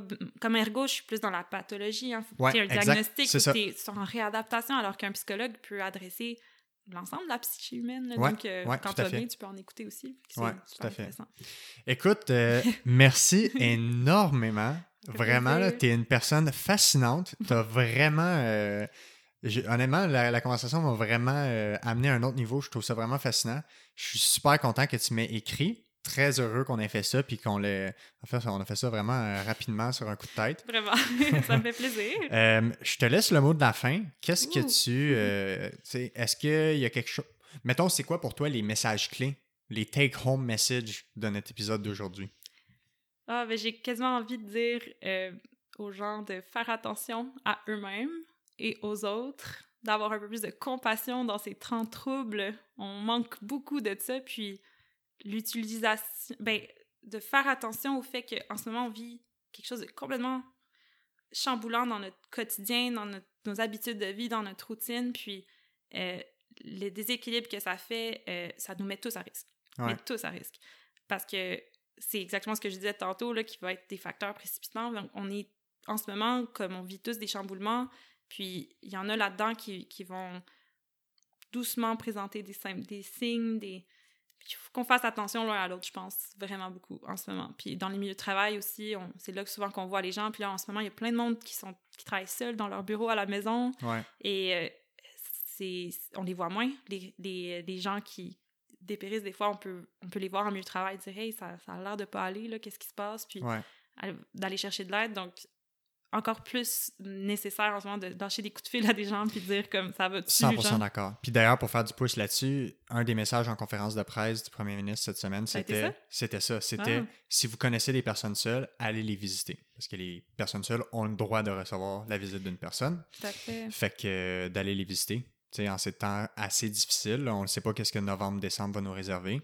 Euh, merci énormément de ton temps. Euh, super généreuse. euh, tu es la première ergothérapeute à être venue au podcast. Fait que je suis super content. Je vais essayer de diffuser ça dans pas trop longtemps parce que je trouve que c'est vraiment d'actualité. Fait que je veux pas attendre à l'hiver pour, pour diffuser ça. Puis je suis super content parce que un des buts du projet aussi, c'est de faire valoir les professions. C'est sûr que moi, je suis physiothérapeute, fait que j'ai beaucoup de contacts de physio, fait qu'il y a eu beaucoup de physios qui sont venus au podcast, puis il y a plusieurs enjeux en santé euh, dans lesquels on, on est capable de parler, mais je veux vraiment recevoir plusieurs professionnels, faire découvrir des professions. Euh, ma mère est ergothérapeute, Oui, c'est fait que vrai. je, je trouve que c'est une profession extraordinaire. Je pense qu'on ne connaît pas assez les ergothérapeutes. Ils ont beaucoup à, à, à gagner à être connus. Euh, puis euh, je pense que ça commence aussi par des initiatives comme ça. Fait Des que petits gestes. Mais merci de m'avoir Ouais. euh, accueilli. Moi, c'est vraiment comme j'essaye de faire rayonner la profession. Absolument. Mais tu sais, j'ai j'ai la même j'ai la même volonté que toi que la profession soit reconnue. Puis au-delà de ça, juste qu'on qu'on soit en mode solution, qu'on parle. Tu sais, on est encore jeune, on a de l'énergie. Ouais, Il y en a peut-être qui sont en fin de carrière. Ouais, c'est ça. Puis je pense qu'il faut juste continuer à pousser dans le bon sens. Puis euh, je pense que tu vas faire des belles choses euh, à l'avenir. Ah, merci. mais Fait que euh, merci beaucoup. Puis euh, je je suis sûr qu'on va faire un épisode prochainement. Fait qu'on se tiendra au courant. je suis dans, je suis, je suis partante. Salut. Salut.